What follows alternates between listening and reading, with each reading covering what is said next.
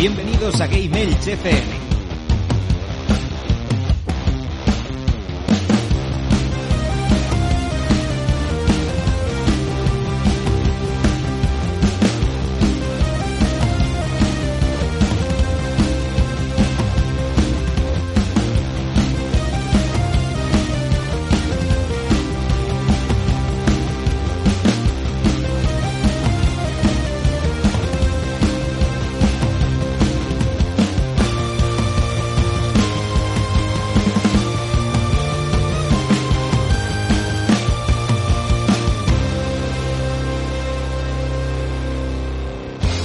Bienvenidos a Game Mails, vuestro podcast sobre videojuegos y cultura pop en clave social, en este trigésimo programa de la décima temporada. Ya estamos llegando al final, nos estamos acercando a este final de curso en este mes de junio.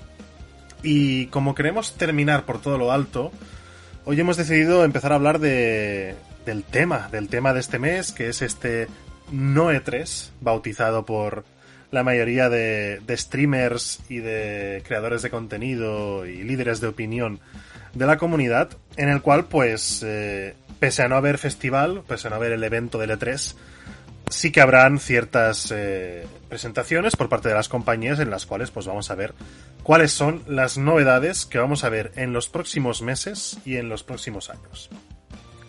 Pero antes de empezar, como siempre, voy a presentar a mis compañeros, empezando por un invitado especial, que no es otro que Mike de The Last Players Podcast. ¿Qué tal, Mike? Gracias por pasarte por aquí.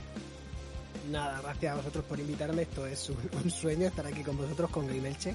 Y nada, dispuesto a hablar de todas las novedades que se presentan, como tú bien has dicho, del, del E3, no E3. Que la verdad que estás, esta época a mí me emociona un montón. Esto es, como dice mucha gente, la, nuestra Navidad, ¿no? La Navidad de los videojugadores, ¿verdad? Sí, sí, totalmente, totalmente.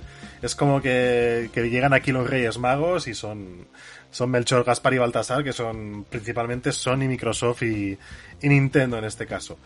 Bienvenido Mike, eh, paso a presentar también a otros compañeros. Por otro lado tenemos al Magneto de las Ondas que vuelve por segunda semana consecutiva al programa. ¿Qué tal, Gunkaiser? ¿Cómo estás?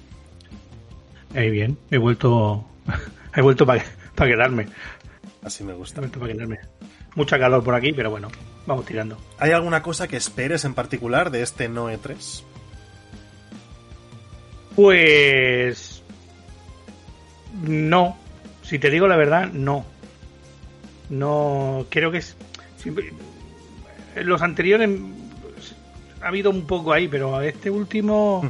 No sé, no veo así que vayan a hacer grandes bombazos ni grandes historias y tal. Y lo que hay por ahí ya medianamente ya se sabe. Y tampoco hay cosas que digas, las espero como agua de mayo. Pero bueno, ya hablaremos en el programa. Bueno, quién sabe, igual te llevas alguna sorpresa, como la que se llevó nuestro querido compañero Rode, la mano del rey, Rode Stark, que hace una semana se llevó una grata sorpresa al ver que se anunciaba el rumoreado Resident Evil 4 Remake. ¿A que sí, Rode? Yes, yes, yes. La verdad que, bueno, me lo esperaba ya, pero bueno, pues se, se confirmó, ¿no? O sea, es que lo llevaba esperando desde hace mucho tiempo porque ya, ya había rumores, ya incluso había grabaciones, filtraciones de, supuestas presentaciones a puerta cerrada y, bueno, me, dieron la alegría de, poder verlo yo, porque por suerte o por desgracia pues no pude estar en esas puertas esperas cerradas. Algo, ¿Esperas algo bueno? Yo espero todo bueno, la verdad. Siempre de, videojuegos. Eh, Final Fantasy XVI lo he visto un poco raro. me, refería, me refería sobre Resident Evil 4, si esperas algo bueno. Yo creo que sí. Creo que. a ver, empezando que lo, porque lo van a hacer eh, con un Real, ya está, ya han hecho algo bueno. O sea, es, es, de esperar algo buenísimo. Eh, eh, no sé. Los otros remakes también estaban hechos con, un Real, ¿verdad? ¿El 4? No, ah, no, no, no, no, no, no, ah, no, no, Ah, no, era el Re-Engine, es verdad. Era el, el, Es verdad, es Sí, el Resident Evil Engine que tenía tantos problemas y mm. problemas también con el con el DRM, o sea que... bueno, ah, y aparte también, bueno, no, no sé si lo sabéis, pero al hacerlo con un real eh, se puede desmontar entero si hay gente que se dedica a desencriptar los juegos y bueno, se pueden hacer auténticas guarrerías como la que se puede hacer con Final Fantasy VII o con cualquiera y puedes pues pillar prácticamente todo el juego y hacer lo que quieras con él. Mods, eh, historias paralelas, lo que sé. Lo que se te ocurra. Si eres desarrollador, pues lo puedes disfrutar. Para más detalles tenemos el programa especial que hicimos sobre motores gráficos en el cual Rode nos ilustró con todos estos conceptos y conocimientos que, desconocíamos y fue un programa bastante querido por, por nuestra audiencia. Eh, hablando de la audiencia, vamos a leer el comentario de la semana eh, del anterior programa del especial Regreso al Futuro. Y tenemos aquí un comentario de Ivanzete6, que nos dice... Hola, yo vi primero la 2 en televisión española por Navidades. Me acuerdo cómo me moría de ganas cuando ponían el anuncio largo de Navidad con los estrenos y programas de las fiestas y, el, y su encanto. Es imposible no tararear la, la música de la película. Gracias y adiós. Pues eh, yo no me acuerdo de nada de la publicidad de esa época en cuanto a las épocas navideñas. Sí de los juguetes y tal, pero de, de lo que iban a, a, sacar de la programación, de películas y tal, no, no recuerdo nada. ¿Vosotros chicos os acordáis de, de esa época? Televisión española es que era muy de hacer anuncios así más bien largos. Y, y digamos que potenciar un poco cuando tenía alguna película o algo interesante. Entonces, mm, no lo recuerdo así vivamente, pero sí que recuerdo que, que les daban mucho bombo en, aquella época. Cool. Genial, pues eh, pues nada, gracias a Iván Sete, esperamos eh, verte más eh, a menudo en el podcast. Y nada, como siempre, pues os recuerdo que estamos en Apple Podcast, estamos en iBox. Dejarnos un buen like si os ha gustado el programa de hoy o los anteriores. Y evidentemente dejaros en comentarios eh, qué esperáis de este 9.3, cuáles son los juegos que, más os, están gustando, de lo que están presentando o de los que supuestamente están por venir. Y eh, evidentemente, si os gusta todo lo que hacemos, pues suscribiros porque así recibiréis las notificaciones pertinentes cuando subamos nuevo contenido a nuestros canales. Ya no me enrollo más, vamos a las formas de contacto y enseguida volvemos.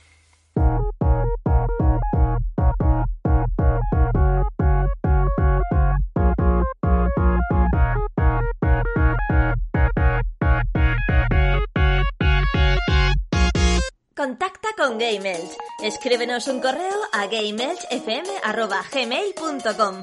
Búscanos en Twitter como arroba GameElch o en Facebook e Instagram como arroba GameElchPod. Visita nuestra web en www.gameelch.es o únete a nuestro Telegram. Y escúchanos en iVoox, iTunes o Spotify. Coméntanos si somos tu crush. Y si no, next.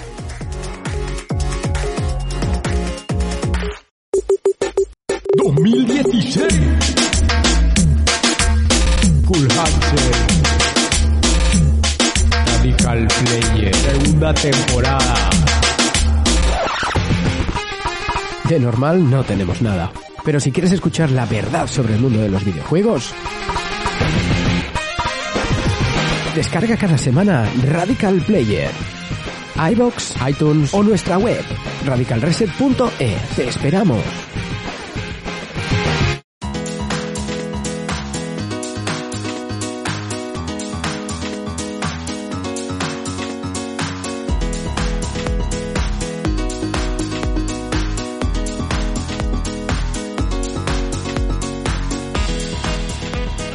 Ya estamos aquí de vuelta para hablar del tema del momento, del tema del mes, de uno de los temas del año, que es esta Noe 3, este Noe 3, esta cancelación de, del certamen con, congreso anual que lleva celebrándose desde el año 96, si no recuerdo mal, con la excepción de 2020, que evidentemente por cuestiones sanitarias no, no pudo realizarse ningún evento de este tipo. Eh, ¿Qué ha pasado? Pues básicamente la ESA este año ha decidido no hacer el evento ni presencial ni digital, cosa que ha pillado por sorpresa a mucha gente. Eh, no se saben exactamente los motivos, ellos lo han lo han justificado en base a que están teniendo problemas a la hora de organizarlo, por que la pandemia todavía estaba presente cuando cuando tenían que cerrarse algunas cosas y han decidido pues eh, ausentarse este año para llegar más fuertes el, el año que viene. Yo creo, a título personal, que pienso que también el hecho de que Sony se haya desbancado, de que Nintendo ya hace años que simplemente haga un Nintendo Direct y no vaya a un stand o traiga una, una presentación presencial dentro del evento, poco a poco ha ido minando un poco lo que sería mm, la organización y evidentemente cuando pierdes prácticamente a dos de los eh, players más importantes, pues es normal que, que la organización se resienta un poco. Sin embargo, el señor Doritos, Geoff Keighley, ha cogido el testigo con su Summer Game Fest y bueno, se ha posicionado, parece como el sustituto, al menos este año, en, en cuanto a la organización del evento del estival de, de videojuegos. Y eh, evidentemente, pese a la diversificación que hay de compañías, todas ellas están anunciando algún evento u otro durante estas dos primeras semanas de junio. Así que lo que vamos a hacer va a ser comentar los eventos más destacados, no todos, porque si no se nos haría un programa hiper largo, y aquellos que están generando más, eh, más expectación, más hype. Empezando por el State of Play, que fue eh, la semana pasada y que dio el pistoletazo de salida a esta ronda de, de presentaciones durante dos semanas, y que mm, yo creo que la opinión pública es bastante ecuánime en el sentido de que ha sido uno de los mejores State of Play de todos los tiempos y especialmente de los últimos tiempos que daban bastante de qué desear. Mike, ¿tú viste este State of Play? Hombre, por supuestísimo, no me puedo perder ninguna. Yo tengo que reconocer que soy adicto a este tipo de conferencias. A mucha gente ya le, le aburre o se las ve por diferido. Yo, si me coincide con el horario, siempre necesi- tengo la necesidad de, de- de verlas en directo. Soy, a pesar de que soy ya casi cuarentón, pero sigo disfrutando, disfrutando de estos eventos y estas conferencias como si fuera un niño chico, la verdad. Bueno, la edad no debería ser un problema, por supuesto. Yo, yo espero que con 50, 60 años siga disfrutando de, de este tipo de cosas y todavía existen, eh, igual que ahora. Eh, Gunkaiser, tú también eres cuarentón. ¿Qué, qué te pareció el, el State of Play? Es- Fíjate que es- sabes que yo no soy muy de, de este tipo de eventos y tal, y está viendo alguna cosilla. Y bien, pinta bien. Hay cosillas que, yo qué sé, es lo que te digo. Mm, vengo como desilusionado. Ya. Luego, creo, creo, que, creo que es la mejor manera de entrar al E3 desilusionado de todo. Cualquier cosa que salga que te sorprenda, ya, ya sabes. Bueno, más que, con- más que desilusionado, con, expectativas bajas, porque il- ilusión siempre hay, Sí, ¿no? sí, exactamente. Exactamente, sí, sí. Eh, eh, quizás es me- mejor expresión. Si uno tiene las expectativas bajas, cualquier cosa que, que pase va. Seguro que me va a sorprender alguna cosilla y tal. Muy bien. Y también es verdad que, que este último año, pues por motivos, lo decimos siempre, eh, somos, padres, somos padres, gamers, eh, maridos, eh, trabajadores y de todo. Entonces, tiene poco tiempo. Y es, parece que la cosa ahora a mí me pinta un poquito mejor. Y entonces, a ver si consigo que poder jugar a más cosas y al mismo tiempo poder tener más ganas de ver cosillas que van a salir por ahí. Muy bien, y finalmente, Rode, mm, te dejo a ti el turno final porque el primer juego del que vamos a hablar es Resident Evil 4 Remake. Y evidentemente, tú Sí. sí, tú sí que viste el State of Play también, ¿verdad? Sí, yo, yo lo vi y me pareció, ya te digo, el motor Unreal, que era el que se había, eh, ¿cómo se llama? Filtrado, por así decir, ¿no? Como que mucha gente decía que, que lo habían hecho porque estaban teniendo problemas con el, con el motor de, de Resident Evil. Y, y- y parece ser que no, que, que van a, a seguir con este motor. Y bueno, El- pues el ya me da engine, miedo. El engine, quieres decir, ¿no? Sí, sí, bueno, parece que, que lo han ido mejorando y bueno, en el tráiler se veía muy guapo. Y ahora que... Echando marcha atrás, Roder, ya va echando marcha atrás. Sí, sí, sí, ya, ya, ya me habéis hecho echar marcha atrás porque yo estaba con- convencido, de hecho cuando vi el tráiler estaba pensando, che, qué, bien que se ve el Unreal, menos mal que han cambiado, menos mal que han cambiado. y, ahora, y ahora que lo dice Mike, que, que sí, que van a seguir con el, con el antiguo, con el, el Village y, el, y los otros remakes. Y, y sí que parece, sobre todo en la última escena que están las rocas, las rocas esas me recuerdan mucho al, al del Village, no, es al 7 creo que es, que empiezas con esas rocas eh, son muy parecidas. Tonos así amarillentos y tal. Me, me ha recordado mucho, así que puede ser. Lo que parece que lo han mejorado, o sea, que van mejorándolo y, y va quedando bastante bien. O sea, no sé. Bueno, qué- qué, qué- qué problemas habrán tenido, pero... Yo creo bueno. que es destacable que est- este motor ahora ya será, bueno, al menos esta versión nueva, ya será exclusiva de nueva generación. Es decir, este juego ya solo saldrá para, para PlayStation 5 y para Series X o Series S. Y PC, evidentemente, que no, no hace falta decirlo, ¿no? Em, yo creo que es un juego que ya debe estar bastante avanzado, puesto que la fecha de salida, a ver, es... em, tienen tiempo de sobras, es decir, hay, un margen de error bastante grande, ya que ya la, ya la dieron, dieron una fecha concreta, que es el 24 de marzo del año que viene, del año 2023. Em, cuando ya esté a punto de cerrarse el año fiscal, bueno, lo típico que hacen este tipo de compañías para, para darle un último empujón a las ventas y así justificar el retorno de la inversión y, todo esto, que ya, ya hemos hablado muchas veces, ¿no? Em, ¿Creéis que la fecha es adecuada? Porque yo creo que Resident Evil nunca ha tenido un, un calendario fijo, ¿no? Han ido oscilando entre, entre distintas épocas del año. Yo creo que lo ideal para este tipo de juegos es que salieran siempre por las fechas de Halloween, pero bueno, mm, supongo que no les habrá dado tiempo y lo han pasado a marzo. ¿Qué opináis? Yo, yo creo que la clave, lo, lo decías tú, la clave está en lo que yo siempre digo. Y es, hay un momento en los que duele, porque nos duele a aquellos que no hemos saltado de generación, Ujú. Pero hay un momento en el que el juego no puede estar en, a caballo entre, do- entre dos mundos. Claro. Y entonces, si este va a saltar a la nueva generación, sabemos que ya es una garantía de que vamos por encima de, de sus expectativas. Otra cosa es lo de siempre. En, en el E3 es como, como AliExpress. Lo que pides y lo que te llega. Pero No yo, no estoy, yo no estoy de acuerdo en que, en que solo va a salir para nueva generación y no se puede hacer nada. Eh, con No, no, Horizon. escúchame, yo, yo digo, yo no, yo no digo eso. Digo que Sí. cuando te vas solo a la nueva generación, tienes más garantías de que la cosa salga mejor Mm. que si juegas a caballo de las dos. Depende. Yo no digo que no se pueden hacer, no digo que no se pueden hacer grandes cosas. Yo, que yo siempre- creo que metiendo unos dientecicos de sierra ahí, el, el Village se puede jugar hasta con un Pentium 4. O sea, ¿En es Switch? brutal lo que, lo que se, se ha podido hacer. ¿En Switch se puede jugar al, al Village? No, no, digo que se podría, porque han... Yo creo que sí. O sea, Sí. el motor mola mucho porque le puedes poner tantos píxeles y dientes de sierra como para jugar en un Pentium 4. Es que es flipante. O sea... Y no solo eso, mm, el tema del cloud version que están sacando en Switch normalmente, pues eso ayuda bastante a la hora de, de mover a los juegos.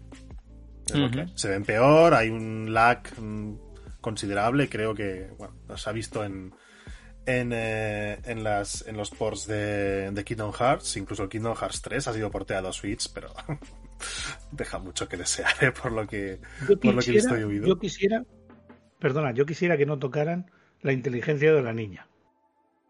Oh, no, calla, calla. No, no, que siga siendo casi igual. Y, y los gritos, que la, la dobladora original también, que no, que no la, que no la Em, cambien. Eso es importante, creo que lo van a doblar a todos los idiomas esta vez ¿eh? también. Oh, ¿Por qué? ¿Por Bueno, qué? El detrás de Team Basil era el original. Espero Ya, que saquen un mod con, no, ese, ya, con eso, ese doblaje. eso para PC, dalo por hecho, dalo por hecho. Además, Eso- eso tiene que em, estar. estoy jugando yo ahora el juego en, en mi canal, en, estoy, jugando, estoy jugando la versión HD de Xbox. Y bueno, te, par- te partes el culo. O sea, es que ese doblaje, tío. Hoy en día seguramente sería bastante polémico por todo lo que supone y redes sociales y, y toda, toda la sociedad de cristal en la que estamos envueltos ahora, ¿no? Pero en su época, pues eh, tuvo, su, tuvo su gracia. Em, a nivel argumental no, no se ha visto nada muy, muy, muy distinto de, del juego original. Simplemente pues han añadido alguna cinemática, al menos de momento, en la cual, pues yo qué sé, vemos como a Leon, em, el servicio secreto o el propio presidente de los Estados Unidos le da la documentación al principio y tal. Bueno, será un poco más detallada la historia y estará mejor explicada, espero, simplemente. Em, Mike, mm, tú que no has dicho nada hace rato, eh, ¿esperas con ganas este remake? Lo espero con muchísimas ganas. Eh, mira, me he quedado antes con ganas de decir sobre el motor Re-Engine. Yo es que, por cierto, enhorabuena, me gustó mucho el programa que hicisteis sobre motores gráficos, porque yo soy un auténtico Gracias. obseso y fanático de los motores gráficos. El... Eh, dime, dime. No, no, que las gracias se las tienes que dar, bueno, la- la- las felicitaciones se las tienes que dar sobre todo a Rode, que él es, fue el, ideólogo el, y el que lo montó todo. Pues eh, mi sincera enhorabuena, porque yo soy un, un, un, obseso con la tecnología. Yo quería comentar que el Re-Engine eh, a mí me parece un motor impresionante. De hecho, cada vez me deja más sorprendido. Me, deja, me parece un motor que se ha sacado Capcom de la, de la manga, cuando lo fácil hoy en día es coger un Real Engine o, o Unity, por ejemplo, y licenciarlo.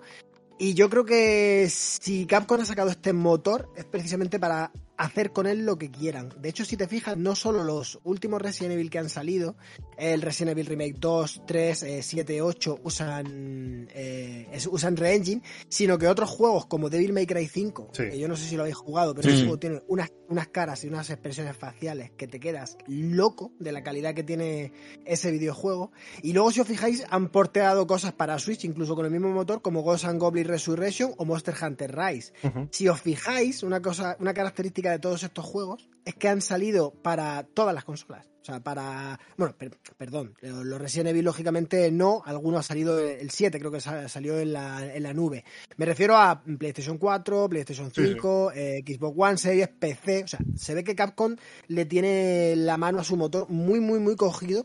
A, pesar de que se llama Re-Engine, que da, da, a pensar que es un motor adaptado a motor a Resident Evil. Sí. Sin embargo, están haciendo también el Pragmata. ¿No recordáis este juego tan raro de una chica con un gato así especial que parecía un juego de Kojima? El Street Fighter 6 también lo están haciendo con Re-Engine. Y el Exoprimal, este juego raro de dinosaurios, así uh -huh. que era con armaduras, también lo están haciendo con, con Re-Engine. O sea que desde luego a mí este motor me, me, encanta. Lo que comentabais sobre si el juego no va a llegar a, la antigua generación, a mí esto me recuerda cuando presentaron el Resident Evil 8, el Village, que en principio dijeron que solo iba a salir para nueva generación, para Play 5 y series, y a los poquitos meses después recularon y dijeron, no, no, no, que sale también para Play 4 y Xbox One. Mm.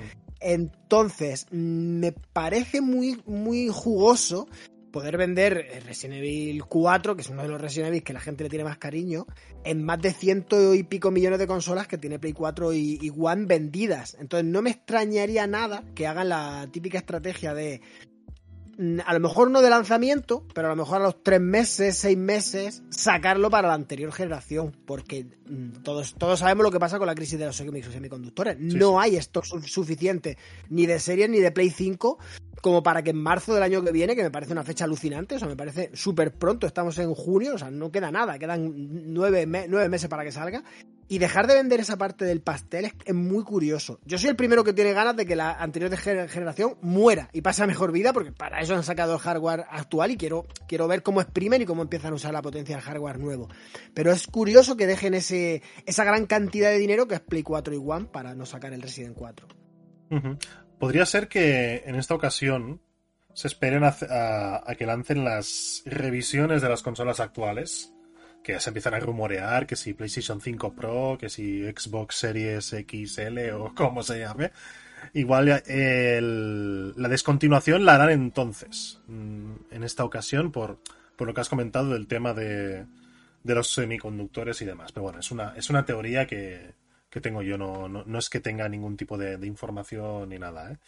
Por, por darte un, un, dato últimamente, sí. como estamos en, hace poco se hizo el cierre de trimestre fiscal y todo esto, uh -huh. y aparte Sony está pasando un montón de, de, informes financieros a sus accionistas y demás, ellos han fijado un roadmap y el otro día en el roadmap, en las estadísticas, ponía que ellos piensan darle el pistoletazo de muerte a la Play 4 en 2025. O sea, hasta 2025 ellos piensan seguir dando soporte. O sea, no que vayan a sacar claro. todos los juegos hasta 2025, sino que sigan dándole un, un soporte de, de conseguir un mando, conseguir eh, servicio técnico y demás. Y en 2025 dejarla morir definitivamente. Que a lo mejor, como siempre pasa, como con la Play 2, la 3, que acabará saliendo solo mmm, el eFootball, porque ahora FIFA le han cambiado el nombre, sí. y algún free to play más y poco más. Bueno, y las, 2025... las, stores online también, ¿no? Exacto, mm. por, por, supuesto, las stores online y demás, pero en 2025 es cuando ya pensaban cerrar definitivamente el ciclo de, de Play 4. Uh -huh.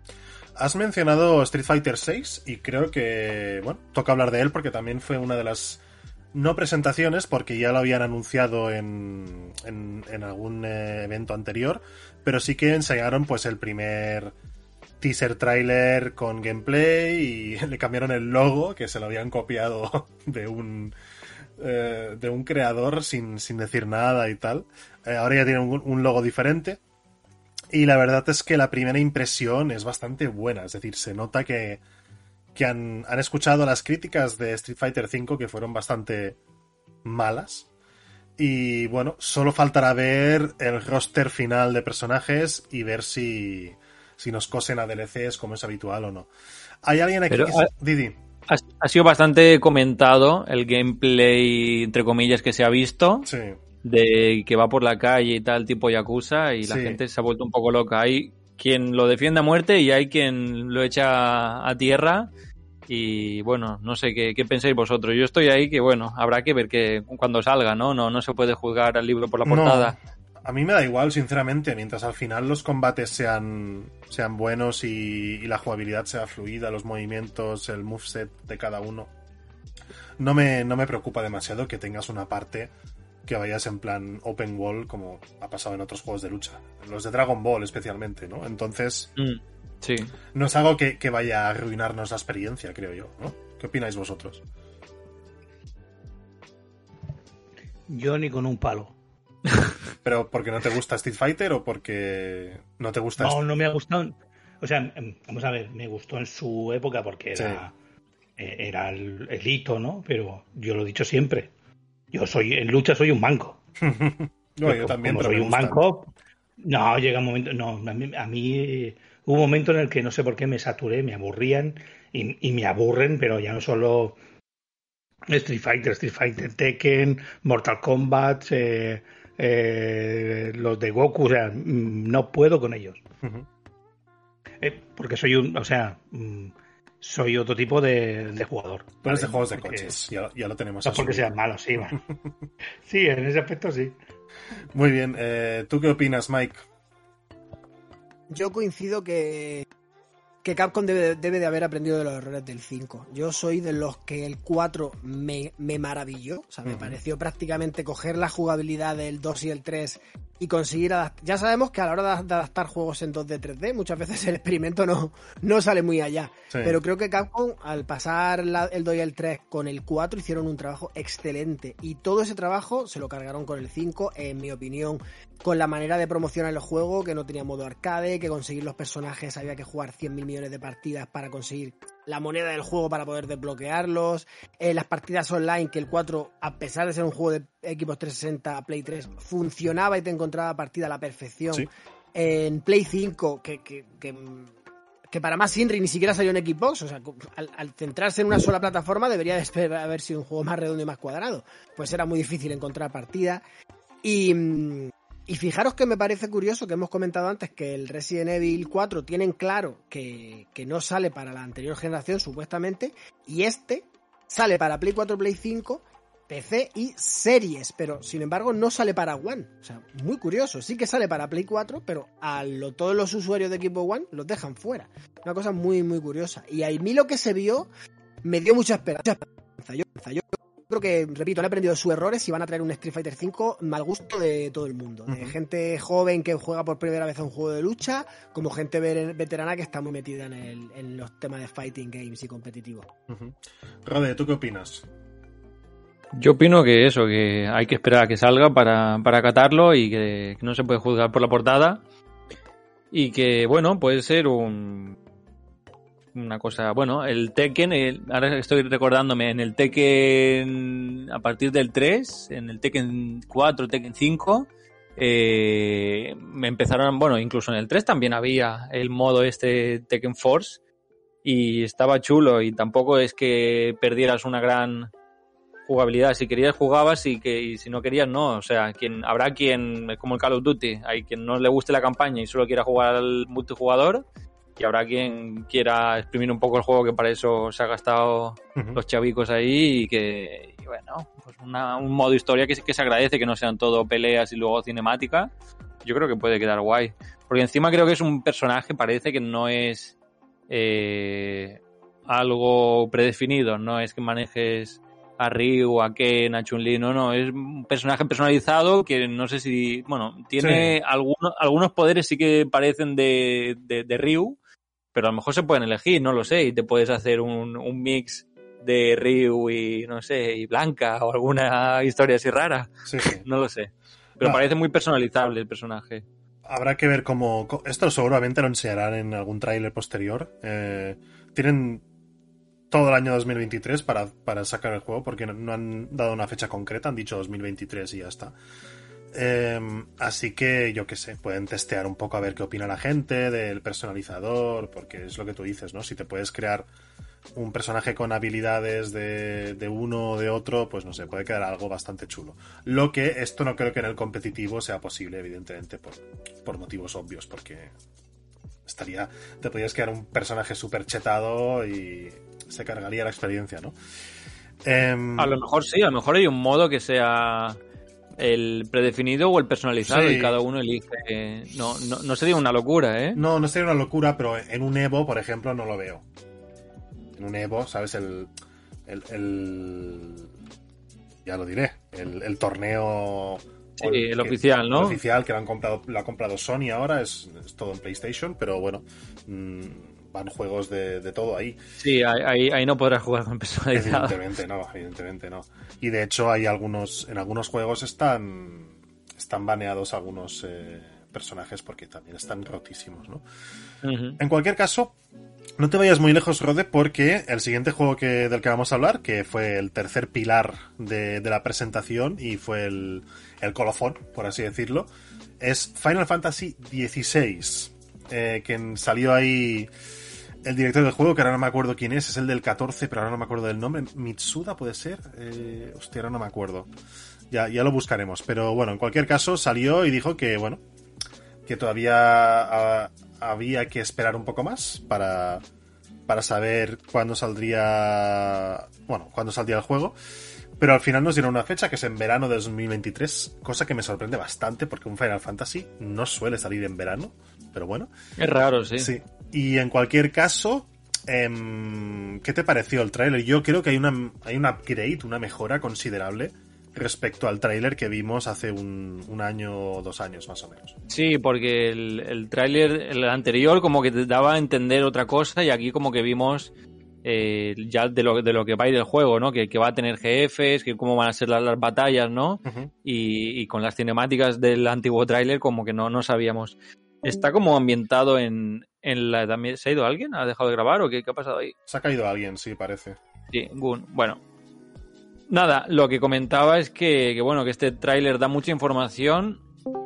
Lo que en parte, o sea, yo cuando lo vi me moló mucho, sobre todo lo- los jefes están espectaculares, o sea, a un nivel exagerado, Sí, sí. bestial.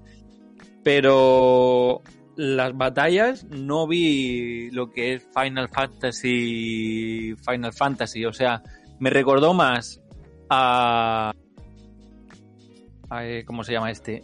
Este que jugué hace poco, el Elden Ring, me recordó mucho al Elden Ring, no sé por qué, llamarme loco, pero me recordó un montón al Elden Ring.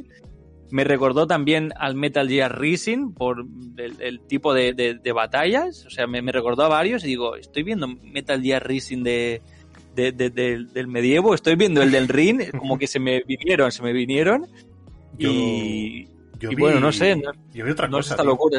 Yo vi. ¿A vosotros os pareció o soy el único loco que, No. que- que estoy demasiadas horas en el Elden Ring, me parece? No, no, no, no. A mí, a mí me pareció el sistema de combate mm, como que bebe mucho del 7 Remake. ¿No te lo pareció a ¿Sí? ti? ¿Te pareció? Sí, Hostia, no, el hecho de no- que no me puedas- parece nada. Hostia, a mí sí que me lo pareció, no sé. Al menos el concepto, ¿no? De que así en tercera persona que, que puedas utilizar varias habilidades y seguramente podrás cambiar de personaje. En el, en el combate eso se veía un personaje, ahora no recuerdo muy bien. Pero bueno, en cualquier, Sí. en cualquier caso, el, el diseñador de. El, el que diseña los combates es el, es el mismo que, que el Devil May Cry 5. O sea, los combates van a estar bien, seguro. Y el director del juego es el del 14, que yo no lo he jugado, pero he escuchado maravillas de Final Fantasy XIV en cuanto a historia y personajes, evolución y demás. Yo creo que mm, puede suponer un antes y un después, si sale bien, porque el, el 13 salió mal, el 15 mm, regular y a ver este, si finalmente sale bien. El 14, bueno, es un MMO, al final es otro tipo de concepto, pero yo creo que yo creo que pueden hacer un gran trabajo y se la juegan mucho, se la juegan mucho porque con el remake ya han conseguido salir un poco a flote y ahora no pueden no pueden volver a hundirse como, como con juegos anteriores. Eh, Mike, tú que a ti te gusta Final Fantasy primero de todo y qué te pareció el tráiler. Em, a mí me ha gustado muchísimo Final Fantasy y fíjate que lo digo en pasado porque reconozco que en los últimos años, mm, en mi opinión, sé que hay muchos fanáticos y sé que hay mucha gente que le encanta, pero yo creo que en los últimos años han perdido un poquito el ritmo, la fuerza o el rumbo de la saga, con, con muchos experimentos. Por ejemplo, sé que a mucha gente el 15 le encantó, a mí no me gustó nada, o sea, pienso que fue un juego mm, que salió bastante troceado, quisieron cobrar muchísimos DLCs, luego cuando anunciaron los DLCs, al final los dos o tres últimos los cancelaron, había misiones que la gente se quejó y con el juego ya lanzado mm, lo parchearon y al final el juego que salió al juego Royal parecen dos juegos totalmente distintos, Mm, no sé, sin embargo, el 7 remake me encantó. Hay mucha gente que dice que el sistema de combate del 15 y del 7 remake se parecen. A No, mí me parece que nada. no se parecen en nada. Nada, En nada. De hecho, el, el sistema del 15 me pareció un aburrimiento. Era mantener el botón pulsado, de vez, de vez en cuando teletransportarte, abrir en los menús de las magias, que las magias eran pociones, y lanzarlas, y hacer los especiales con los otros tres compañeros. Poco más.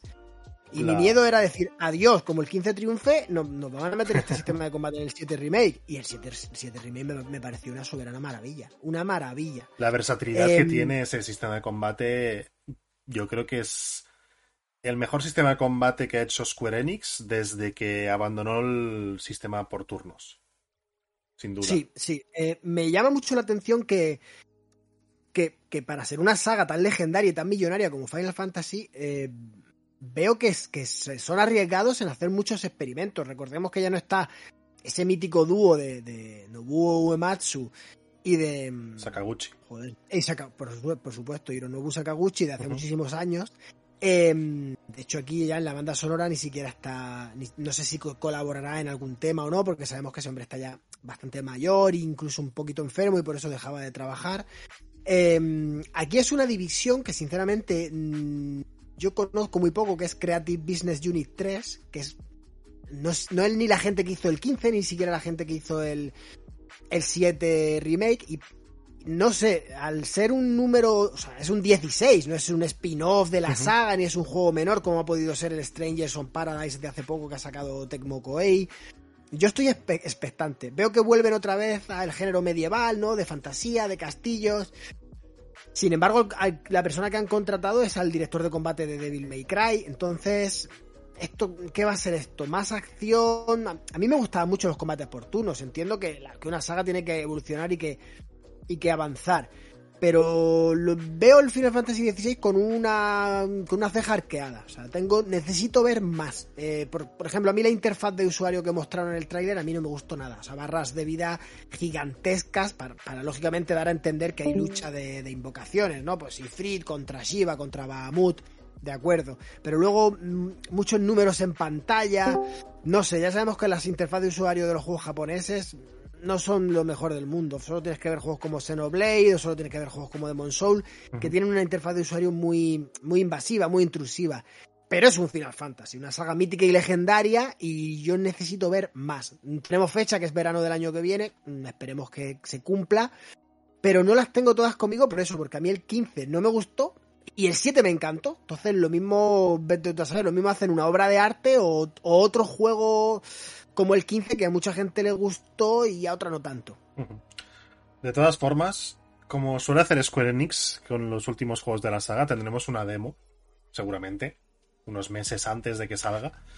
Yo creo que van a dar fecha definitiva, más o menos en el State of Play de que hace normalmente Sony en febrero o marzo o así, para, para lo que es la, el segundo tercio del año. Yo creo que ahí tendremos fecha y demo. Entonces ya podremos ver hasta qué punto el juego es bueno o no. Ahí saldremos de dudas. En cualquier caso, eh, toca comentar algunas cosillas más de- del evento. En especial, un juego que yo no tenía en mi radar y que automáticamente se convirtió en uno de los que, que más me gusta de este año, que es The Callisto Protocol. Eh, un juego que ha diseñado el, el creador de, de The Space y que se nota muchísimo su factura en cuanto a ambientación, terror, eh, la, el sistema de combate, etcétera. ¿Vosotros conocíais alguna algo de este juego? Por ejemplo, tú, Gunkaiser, que acabas de entrar otra vez. Sí, había. No lo he seguido mucho porque cuando aún. Sabéis que cuando una cosa me, me interesa, me interesa, no suelo intoxicarme mucho hasta que no vea que la cosa está como mucho más desarrollada y tal. Pero sí que le sigo con. Fíjate que eso sería una cosa que sí que le sigo con entusiasmo, porque esta gente lo hizo muy bien con Dead Space y esto pinta un poco a.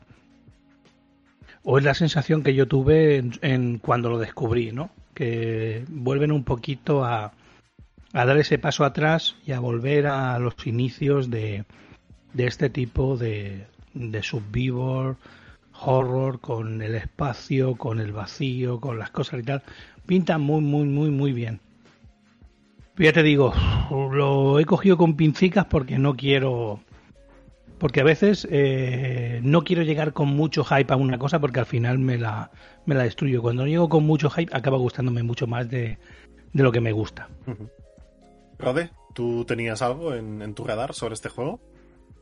Eh, de este juego no me acuerdo bien, porque sí que tenía en, en, el radar varios juegos parecidos a Dead Space. Está por ahí también el rumor de que iban a sacar el remake, iban a hacer algo o alguna historia de estas, pero sacando este juego dudo que lo, que lo vayan a hacer, pero bueno. Sí, sí, el remake, está, el remake está anunciado y sale en enero del año que viene. Pues bueno, pues sí, sí. A, con cuanto, cuanto, más mejor, vamos. Pero es un, es un, proyecto que lleva mucho tiempo en marcha, ¿eh? no es una cosa que, que, se han sacado de la nada. Quizás es un proyecto que lleva incluso antes que el, que el remake. ¿eh? Uh -huh. Seguramente. Por eso te digo que, que, yo había visto ya cosas y, y, muchas no sabía si era el remake o era esto. Y luego también, antes de anunciar el remake, iban a dar una sorpresa y, y bueno, como que que, que, vayan a sacar este como que me ha mareado un poco en si es el remake o no es el remake. Eh, luego ya como que he visto que no, que cada cosa va por su lado, pero ahora ya no sé ni lo que ni lo que vi ni lo que había visto. Mike, eh, a mí me mola bastante Dead Space, sobre todo las, las primeras entregas. Y, y, bueno, este yo creo que también me, me, molará porque es muy del estilo. Las armas, o sea, cuando lo vi, vi Dead Space total. O sea, el arma y los bichos, aunque no son nada iguales, mm. pero ves Dead Space, dices, coño, esto es Dead Space con algún mod gráfico, con, con, con, un parche que cambia los bichos. Porque el arma, no sé por qué, me, me, el, el, disparo, no sé, el, el sonido, la, la forma de, de, disparar, algo me dijo, esto es Dead Space. Además, una de las cosas que es innegable es que sigue llevando, sabéis que en Dead Space, en la columna, en las luces, llevas como la vida, por decirlo de una manera. Sí. Aquí sigue siendo lo mismo, llevas en la en, en el cuello, en la, me sale? La, bueno, en la columna, ¿no? Llevas también una barrita que si está en verde es que vas bien y si está en naranja que está un poco peor y está en rojo que está muriéndote. Es ese mismo concepto y tal, además es vuelven a lo mismo y aquí gráficamente, vamos, es un, una... Es brutal. Para mí es, para mí es un Days Space 3.8. Uh -huh. Sí, sí. Mike, ¿tú qué opinas? Yo, yo tengo debilidad con este juego y no solo con este juego, sino en concreto con la persona hay detrás. La persona que hay detrás de este juego es Glenn Scofield. Uh -huh. eh, al que no le suene el nombre Glenn Scofield, eh, pues con decir que es el creador del estudio de Activision, Sledgehammer Games, ah, tan sí, conocido por, por, juegos de la saga Call of Duty. Y luego también en, la, en Electronic Arts fue el creador y director de Visceral Games, que fue ni más ni menos que el creador y el artífice de Dead Space 1, 2 y 3. O sea que nuevamente este hombre con todo el músculo financiero de, de la creadora de PUBG, de, de eh, no sé si conocéis eh, Player Unknown Battleground, el fenómeno free sí. to play PUBG, ¿vale? Sí, sí. Pues los creadores, los creadores de, de este juego de Callisto Protocol, la, la, empresa que hay detrás poniendo toda la pasta es esa gente, son los dueños de PUBG, o sea que dinero no le faltan. Esto es eh, un sucesor espiritual mil, mil, por mil de Dead Space, por eso está lógicamente el creador detrás. Y me parece una una puta putada, por decirlo de alguna manera. O sea, para los usuarios, fenomenal, porque vamos a tener en, en diciembre Calisto Protocol y en enero el remake. Pero vaya dos fechas que han elegido para solapar, solaparse. Sí, sí. Sí, Eh, la verdad es que vamos a tener Dead Space por un tubo. Yo creo que creo es que- intencionado, ¿eh? Que sí, totalmente. Te voy a decir un detalle además. Eh, cuando primero, yo llevo siguen siguiéndole la pista a Calisto Protocol desde que lo anunciaron hace un año aproximadamente. En principio me daba un poco de miedo porque decían que estaba basado en el universo de PUBG y hace poco han anunciado que no, que eso se, se pensó hacer, pero que eso está totalmente. mm, que tiene su propio universo, con su propia fantasía, guion, etcétera. Menos, menos mal, gracias a Dios. Eh, y, lo, y lo primero que dijeron es que era un juego ex- exclusivo de nueva generación y que saldría en 2023. Y fíjate cómo ha cambiado la cosa en, en el State of Play del viernes pasado, que de repente no sale en 2023, sí, sino que si la fecha cumple, sale en diciembre del 22, un mes antes, adelantándose al remake de Electronic Arts, que sí que sale en enero, y ha pasado de ser un juego exclusivo de nueva generación a que sí que va a salir en, en Play, en la anterior generación, en Play 4 y en Xbox. Correcto. Me sí, sí. parece una, una forma de darle un- un- una aguantada en la cara a, a- a su antiguo trabajo, ¿sabes? Creo que creo que todas las miradas que estaban puestas en Dead Space, que creo que mm, estaba un poco cuestionado de... ¿Sabes qué pasa? Que todavía a día de hoy Dead Space es un juego que en- en- si lo pones en una Xbox 360 o una Play 3, pues vale, pues todavía se le ven las costuras. Pero si lo pones en una One X o una Serie X, o si tienes un PC poten- potente y lo pones al máximo, todavía es un juego que aguanta muy bien, que se ve muy bien. Y entonces de repente llega Glenn Scofield con Calisto Protocol y es como, adiós, a todas las miradas de repente se han ido a este juego y sale un mes antes. Le auguro malas, malas ventas y mal, y mal futuro al, al Dead Space Remake, porque al fin y al cabo es un juego que, vale que es un remake, pero ya lo hemos jugado. Sin embargo, Calisto Protocol es, es sangre fresca, es sangre nueva, es otra vez Dead Space, pero claro, pero un universo nuevo con, con libertad de hacer lo que quieran. Entonces, eh, yo tengo muchas ganas de ver. eh, Fíjate, los fans de los juegos de terror, fíjate que, que- qué época tenemos. En diciembre que sale Calisto, en enero que sale Dead Space y en marzo Resident Evil 4. Resident Evil 4. O sea, los fans del gore, del terror y de matar bichos y zombies, estamos de enhorabuenísima. Ujú. Yo, sinceramente. Un poco con Mike, porque una de las cosas que yo sí que la pensé, porque lo de las fechas sí que lo vi y tal, es si tengo que poner mi dinero en algún sitio, no va a ir a, a un remake. Fuera de aquí. Claro, claro, comen- comentar con él, comentar con él. No, si No, va a un remake, salido- Rode. Si no Van a dos. salido- Van a dos. Al remake del 4 y al, y al del Dead Space. Eso es. Si Calisto Protocol no hubiera tenido fecha antes del Dead Space, yo creo que de- mucha gente hubiera ido pensando en comprar Dead Space día 1. Sin embargo, creo que lo, lo que acaba de decir eh, el compañero Van Kaiser, creo que mucha gente va a llevar su, su dinero, a- va a sacarlo de la hucha de Dead Space para meterlo en la hucha de Calisto Protocol. ¿Y no creéis que Electronic Arts podría retrasar el juego? Sería una estrategia ganadora, Sí. creo yo. Sí. vamos. Debería. Más en esta generación donde cada dos por tres te, cuando se aproxima la fecha te dicen, mira que un mes más, dos meses más. Exacto, exacto. Yo creo que sería Sí, un- algo inteligente de hacer, ¿eh? sinceramente. Yo ya he aprendido en no creerme una fecha hasta la semana de antes de que salga un juego. Ya en esta industria no te puedes fiar. Es verdad, es verdad. Bien, eh, nos quedan un par de cosillas por comentar. La primera, bueno, Stray, que es un juego que a mí particularmente me hace mucha gracia porque contro- controlamos a un gatito. En principio sale solo para PlayStation 4 y PlayStation 5. Y eh, dieron fecha que saldrá antes de lo previsto. Yo pensaba que saldría en otoño y saldrá el 19 de julio de este año. Y además, ojo porque Sony empieza a parecerse un pelín al Game Pass. El juego estará incluido en PlayStation Plus Extra y Premium, con lo cual, oye, mira, mm, para aquellos que tengamos PlayStation Plus o PlayStation Now, que luego harán la conversión, eh, podremos disfrutarlo. Y bueno, es un juego que a mí me parece peculiar y como, como padre adoptivo de, de una gata, pues evidentemente eh, te hace, te hace gracia poder, poder jugar un juego así. Eh, no sé si queréis comentar algo de Stray o ya pasamos a- al siguiente. Nada. Yo, si me que- permite, yo, si me pinta permite, muy yo, como, como padre de, de dos gaticos, a mí me, encantan, me, encanta- me encantan los gaticos, me gustan los gatos a veces más que algunas personas. Eh, a mí este juego me llama mucho la atención. Sale para PC, para PC también. Es ¿Ah, un sí? juego. Ah, vale. Sí, es un juego de, de, de bajo presupuesto. Es un juego que va a salir a la venta por 25 euros. O sea que no es ningún triple A ni mucho menos. Es, un, es un indie. Pero es verdad que ha acaparado. Hay muchos amantes de los gatos, al igual que hay muchos amantes de los perros. Entonces ha llamado mucho la atención esa propuesta de gatos en un mundo cyberpunk en el que parece que los humanos es como si se hubieran extinguido o vete tú a saber. Me parece que va a ser gran parte de la historia saber qué ha pasado con los humanos porque solo hay robots y el gatete. Eh, y lo que comentáis vosotros, me parece una primera semilla de esta nueva transformación de PlayStation Plus y PlayStation Now, que, que quedan muy pocos días para que se haga efectiva en, España, en nuestro país. Y me parece la primera semilla de decir, oye, mira, en julio, si eres suscriptor de los dos tiers más, más altos, en el, en el base no va a estar disponible, podrás jugar a este juego eh, sin coste adicional.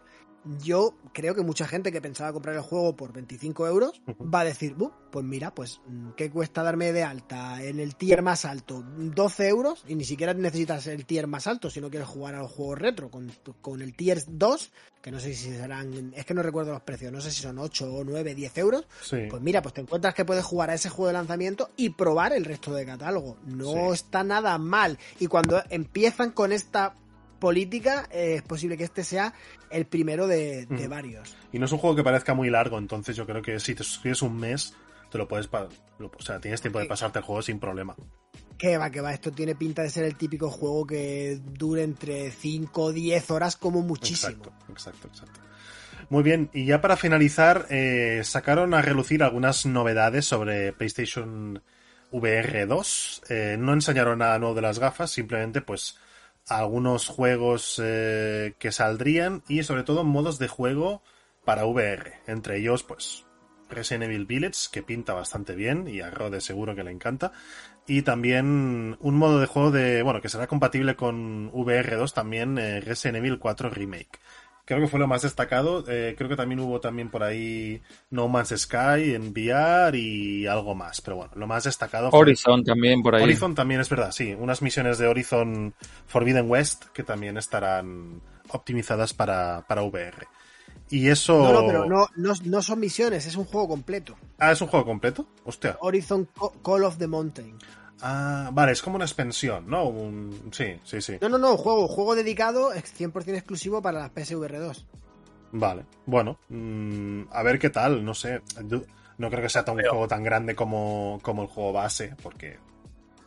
No, que va, que va, esto tiene pinta de ser una experiencia interactiva Exacto. 3D, que a lo mejor- igual que el del gato, esto tiene pinta de ser una experiencia 3D VR alucinante que durará a lo mejor eso, 5 o 10 horas con, con suerte.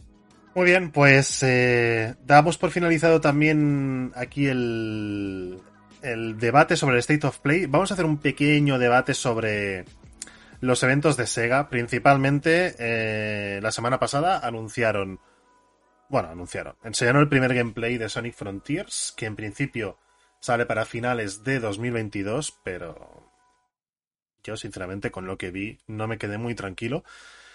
Y eh, anunciaron la Mega Drive 2 Mini. Que dices, ¿para qué? ¿Por qué? ¿Para qué? Eh, bueno, para, la- para coleccionistas más que nada. De momento solo sale en Japón. Así que parece que en Occidente nos vamos a quedar sin. Incluirá juegos de Mega Drive. Espero que sean algunos o la mayoría de los que no estaban incluidos en Mega Drive Mini 1. Y eh, casualmente, bueno, curiosamente incluirá también juegos de Mega CD. Lo cual, bueno, bienvenido sea. Hasta un total de 50 juegos. Que, bueno, considerando el precio, que serán unos 60-70 euros, pues está bastante bien por, por 50 juegos. Em, de Mega Drive 2 Mini no creo que tengáis mucho que comentar porque al final es un, es un gadget más, ¿no? Eh, pero Sonic Frontiers, que es un juego de Sonic bastante esperado, ha pasado algo bastante... Yo diría lamentable, porque Sega le cedió la exclusividad a IGN para mostrar el gameplay. El gameplay se veía, mm, bueno, como se veía. Y, y para justificarlo dijeron que se habían equivocado y que habían mandado mm, montaje de, de cómo estaba el juego hace un año. Entonces, es decir, la cagas y encima la cagas encima más todavía, ¿no? No sé. Mm, a mí, sinceramente, lo que vi de Sonic Frontiers me dejó muy frío. Espero que enseñen más y si no enseñan mucho más, espero que el juego se retrase porque es que se la van a pegar otra vez. Ese es el que, el que gráficamente se ve muy chulo, ¿no? Sí, sí, sí. Bueno, Se, ve, es- chul- es- se ve chulísimo, pero fue real, ¿verdad? No sé si ahora ya me, me hace dudar. A ver, Te diría, parece... te diría que sí, porque me había parecido escuchar que era con el Unreal y que el Mm. único problema que la gente que lo había probado decían es que, vale, sí, el mundo está muy bien hecho, todo está muy bien hecho, pero que carece de sentido. Creo que por ahí es por lo que Sega ha dicho que, que el juego era como muy primario, como viendo decir, mm, perdón, no estaba estipulado eh, las misiones, no estaba todo un poco estructurado, sino que habían hecho el mundo y a partir de ahí tú como que te movías un poco libremente. Pero que, oye, mm, si luego le das un sentido al movimiento, o sea, le das misiones, le das un camino a seguir, le das...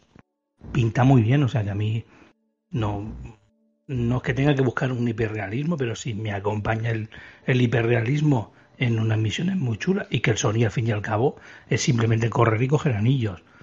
Dios me perdone lo que estoy diciendo, pero es que al final no, no, tiene sistema de combate y todo, ¿eh? el juego.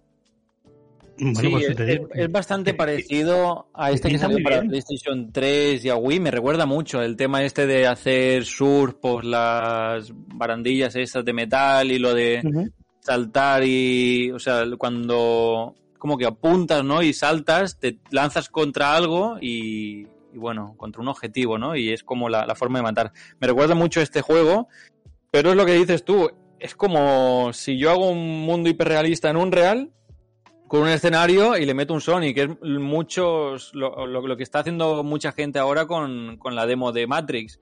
Que le Exacto. está pillando el, mu- el mundo de Matrix y le están metiendo pues a Sonic, a Superman, a Iron Man y están haciendo demos de meter tu personaje favorito en, el, en, la ciudad de Matrix. Esto es igual, o sea, pillas eh, un mundo hiperrealista de Unreal, de, de, de árboles y no sé qué, que están chulísimos, le cascas el personaje de Sonic 3D de, del juego de PlayStation 3 y ya está, y ya tienes un juego. Lo que pasa es que mm, mola el, el mundo, pero está completamente vacío y hay cuatro cosillas ahí que son las cosas con las que interactuabas en, en el juego antiguo. Entonces, bueno, suena muy raro, es lo que decís vosotros, no, no acaba de encajar. o el juego está muy mal o un becario ha perdido su trabajo. Mm, bueno, no sé. Mira que Sega estaba haciendo las cosas bien últimamente, pero esto de momento me está dejando un poco sorprendido. Tú, Mike, mm, ¿has visto el tráiler? ¿Qué opinas? Eh, por, de- por desgracia he visto, he visto el tráiler. Eh, a ver, voy a dar mi opinión y luego voy a decir la, la realidad, la cruda verdad, ¿vale? Mi opinión es que es un desastre. eh, todo lo que he visto de Sonic Frontiers. eh, pero la realidad es que todos los juegos de Sonic venden bien. Todos, ¿eh? ya, por, ya. por catastróficos y por mm, horribles que nos parezcan a una persona como yo que ha crecido con la Master System y la Mega Drive jugando Sonic 1, 2 y 3, Sonic Knuckles, Sonic 3D, Sonic CD, ver eh, que, que, que hacen esto con Sonic y me resulta muy curioso porque venimos de una época en la que la película de Sonic 1 y 2 han funcionado súper bien en taquilla, súper bien. Entonces, si quieres hacer un Sonic en 3D y quieres tener éxito, solo tienes que intentar copiarte un poquito, creo yo, de la fórmula de un Mario Galaxy, un Mario Odyssey. Entendedme, son dos personajes totalmente distintos. Sonic va ultra rápido y, Mario eh, va cogiendo setas y champiñones y demás, ¿vale? Pero no puede ser que, que si tú quitas a Sonic de ese mundo, sea un juego genérico del motor Unreal. Si tú, si tú a ese juego, en lugar de Sonic, le pones a la protagonista de Nier Automata o pones ahí un, un caballo con un jinete, es que parece, parece cualquier otro juego menos un juego de Sonic. A mí me parece un desastre, pero es lo que os comento. Luego ese juego saldrá a la venta y funcionará muy bien, porque habrá mmm, chavales pequeños que hayan crecido viendo las películas de cine o jugando a los juegos de, por desgracia de ahora, que son más bien mediocres, pero a ellos les gusten. Y, y, y, la propuesta que, que, traiga Sonic Frontier pues, les parezca llamativa, les parezca divertida. Hoy he leído que va a tener experiencia y árbol de habilidades. O sea, ¿cuándo habéis sí. visto vosotros un juego de Sonic con experiencia y árbol de habilidades? Sonic. A lo mejor luego es un, jue luego es un juegazo, ¿eh? Y sí. me como mis palabras. Pero yo lo que he visto es mmm, un popín exagerado, construcciones así en el. Para ser un, un juego realista, construcciones así en el espacio el mundo súper vacío. La banda sonora un musicote, eso sí, un musicón que no veas. Pero es que no me encaja nada. No me encaja Sonic. no me encaja la banda sonora, no me encajan las plataformas, es como un, una macedonia de cosas a las que le han dicho, ¿cómo le llamamos a esto? Pues, pues Sony Frontiers, y se han quedado tan a gusto, la verdad. Dejarme, por favor, dar la bienvenida a alguien que hace tiempo que no se pasa también por el programa. Eh, bueno, el programa es suyo, podríamos decir. Eh, nosotros que el murciélago del Palmeral, David Bernat. ¿Qué tal? Bienvenido. Muy buenas noches, amigos. ¿Cómo estáis? ¿Cuánto tiempo? ¿Cuánto tiempo? Sí, sí. ¿Quién eres, ¿Quién eres tú? ¿Quién eres? soy, soy el Nick Furia del podcasting de videojuegos. Muy bien, muy bien. Que, a ver, que, que puedes decirlo, ¿eh? Que, que, nos has abandonado, te has creado ahí tu iniciativa nueva y, y te vas sí. a dedicar a ello y ya está, tío. No pasa nada, ¿no? Puedes reconocerlo, ¿eh? No, no hay problema. Ahora tengo un equipo de 134 personas y, y, y, 90 podcasts ahí unidos, entonces no me da tiempo a grabar con Game Elch. Muy bien. Muy bien, muy bien. Ya nos invitarás algún día, ¿eh? Hombre, cuando queráis, cuando queráis grabáis. Perfecto, pues ya, ya, ya, hablaremos, ya hablaremos de todo eso. Llegas en el momento oportuno porque vamos a empezar a hablar del Summer Game Fest, ¿vale? Eh, ya hemos uh -huh. introducido un poco las... Eh, las eh, conferencias que se han, bueno, conferencias, presentaciones que se han hecho eh, principalmente la semana pasada. Y hoy toca uh -huh. hablar del, eh, ahora toca hablar del Summer Game Fest, que es el, el evento paraguas, ¿no? Por así decirlo, de, de, todas las presentaciones que tenemos estos días. Y bueno, para el que no lo sepa, pues el Summer Game Fest es la fiesta del Doritos, en la cual Geoff Keighley pues ha metido pasta es que ya no sé ni cómo se pronuncia el nombre. Geoff Kifley, Kifley, Kisley, no sé. Como sea, da igual.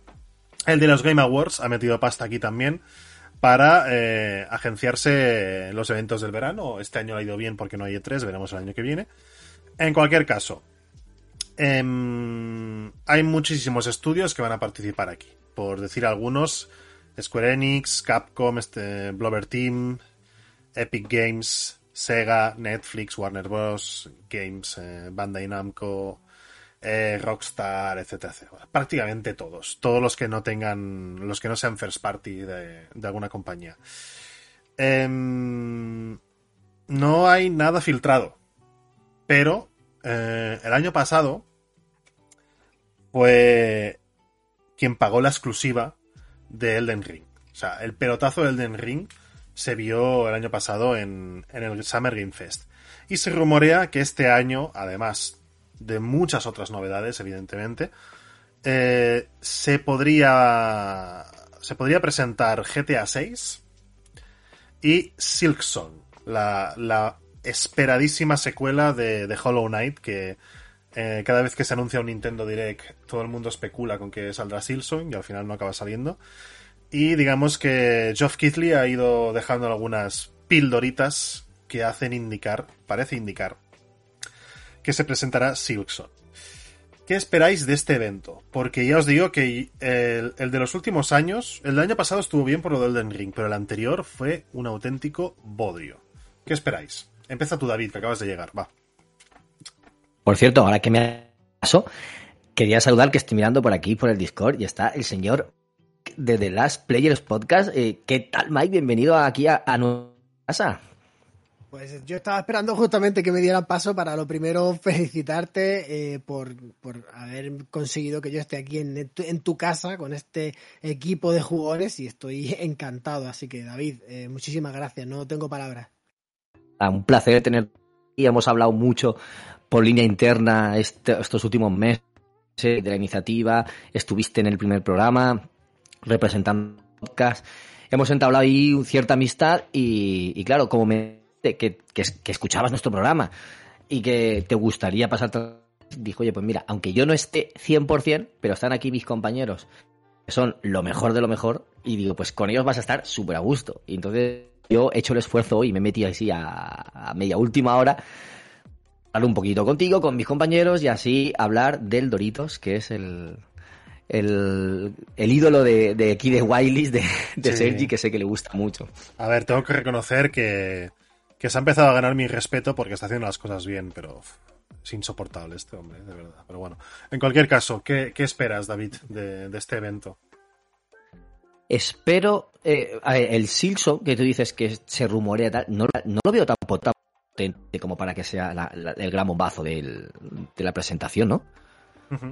Yo, yo espero, espero otra cosa más, no sé, es que como está todo lo gordo anunciado, Bueno, todos los estudios, bueno, ¿qué? bueno, hay cosillas que todavía pueden, pueden haber sorpresas, ¿eh? Pero bueno, sí. sí, podríamos Pero decir. ¿quién, ¿quién te puede sorprender que no sea first party? Algo de, de Microsoft que no sepamos, pero Microsoft lo haría en el suyo, en Sí, el sí, sí, sí. En, en este, ya te digo, es que GTA 6 y Silksong sería lo más sonado. No veo nada más que pueda sorprender. De, Mm. de EA Sports, o sea, de Electronic Arts, ¿van a hacer algo? no han Eh, anunciado. no han dicho nada y yo creo En julio, en julio tienen conferencia propia. Ah, sí, en julio. Bueno, van a anunciar el nuevo FIFA, que a ver cómo se llama, seguramente. Bueno, Sí, EA Sports Football Club. seguramente. Eh, quizá enseñen algo del Dead Space, que lo comentábamos hace un rato. retrasado, por ejemplo. Eh, ¿Qué era Indiana Jones, así por gordo, digamos, por, por bueno, Indiana algo. Jones es de Microsoft, entonces saldrá en su conferencia. Sí, es de, es de Microsoft. sí, sí, es de Sí, Microsoft. es de Machine Games que era, que era de Bethesda, por lo tanto Sí. ahora es de Microsoft. Ah, vale, estaba en Bethesda. Sí, estaba sí, en sí, el sí. paraguas de ellos. Es que no se me ocurre así ni estuve he estado mirando hoy un poquito digo, no se me ocurre que puede traer el, el Geoff para, para sorprender más allá de que a a lo mejor algo de Netflix. Bueno, el propio Geoff ya se ha encargado también de, de bajar un poco el, el hype, diciendo que bueno, que la mayoría del, del evento serán eh, no, no habrá world premieres, como le llama, sino que serán cosas de, bueno, reanuncios de cosas que ya están anunciadas y que no será como los Game Awards, que todos son novedades, novedades, novedades. Entonces, bueno, Ya. pese a ello, pasa- algo habrá, seguro. Claro, pero tan, tan bombazo como el del Ring o como lo que podamos ver en Microsoft o en, o en Sony, porque Sony tenía otro, ¿verdad? Sony no tiene nada más. Ya nada más. No.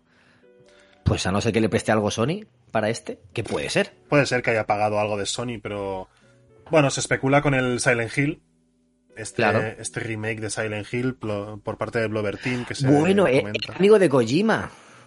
Kojima, eh, Claro, es su amigo. sí, pero es que Kojima en teoría no está haciendo nada con Silent Hill, en teoría. Y eh, hoy he leído que Kojima se especula que estará en la conferencia de Microsoft. Es que como está el Death Stranding 2 por ahí, que pueden mostrar algún vídeo. No, esto, esto lo hará Sony, ya te lo digo. esto, ¿Sí? esto lo hará en un evento de Sony, vamos, es que Porque el año pasado presentaron en, en la conferencia de Geoff el Sí. Director's, Director's Cut de Sí, pero ya es un Director's Cut, no es el. No es un juego nuevo, ¿sabes? No, yo creo Ya. que Sony está pagando por la IP. No creo que se la, se la ceda así como así a, a- a un evento de terceros, ¿no? Em, ¿Qué opináis el resto? Gunkaiser, ¿esperas algo en especial de este evento? Mm, No sé, no. eh, lo- mm, estoy con David en todo lo que ha dicho. La verdad es que no sé. No. Vale. Cada cosa es bastante complicada. Estoy con David al 100%. ¿Algo de Ubisoft, quizá? Que Ubisoft tampoco tiene presentación este año. Es que no, es que mm, eh, quizás ahí porque viene un poco lo que tú comentabas antes, que a lo mejor por ahí viene una sorpresa, ¿no? De aquellos que no esperan nada y que de repente te presenten algo, algo en plan bombazo, pero es que no sé, no, no tengo la sensación este año de que pueda haber un bombazo fuerte, porque realmente si alguien, o sea, si, si presentan, por ejemplo, eh, lo que comentabas antes de Grand Theft Auto, eh, tampoco es una cosa que diga, Dios me pilla de, de, de muerte, ¿no? Depende como sea. Mm, No me acuerdo dónde iba a estar ambientado. En Miami otra vez, ¿no? En Vice City. puede Ya, ser. bueno, sí, vale, escúchame, si me lo presenta rollo eh, Vice City y tal, Sí. pues dice, hostia, no, por la nostalgia, pero es que realmente sé que me van a presentar una obra de una maravilla y que, y que Grand Theft Auto lo que te presente o te deje de presentar va a ser una brutalidad. Y la prueba la tienes que con este último y con el tema del online y todo eso ha hecho lo que le ha dado la gana y más.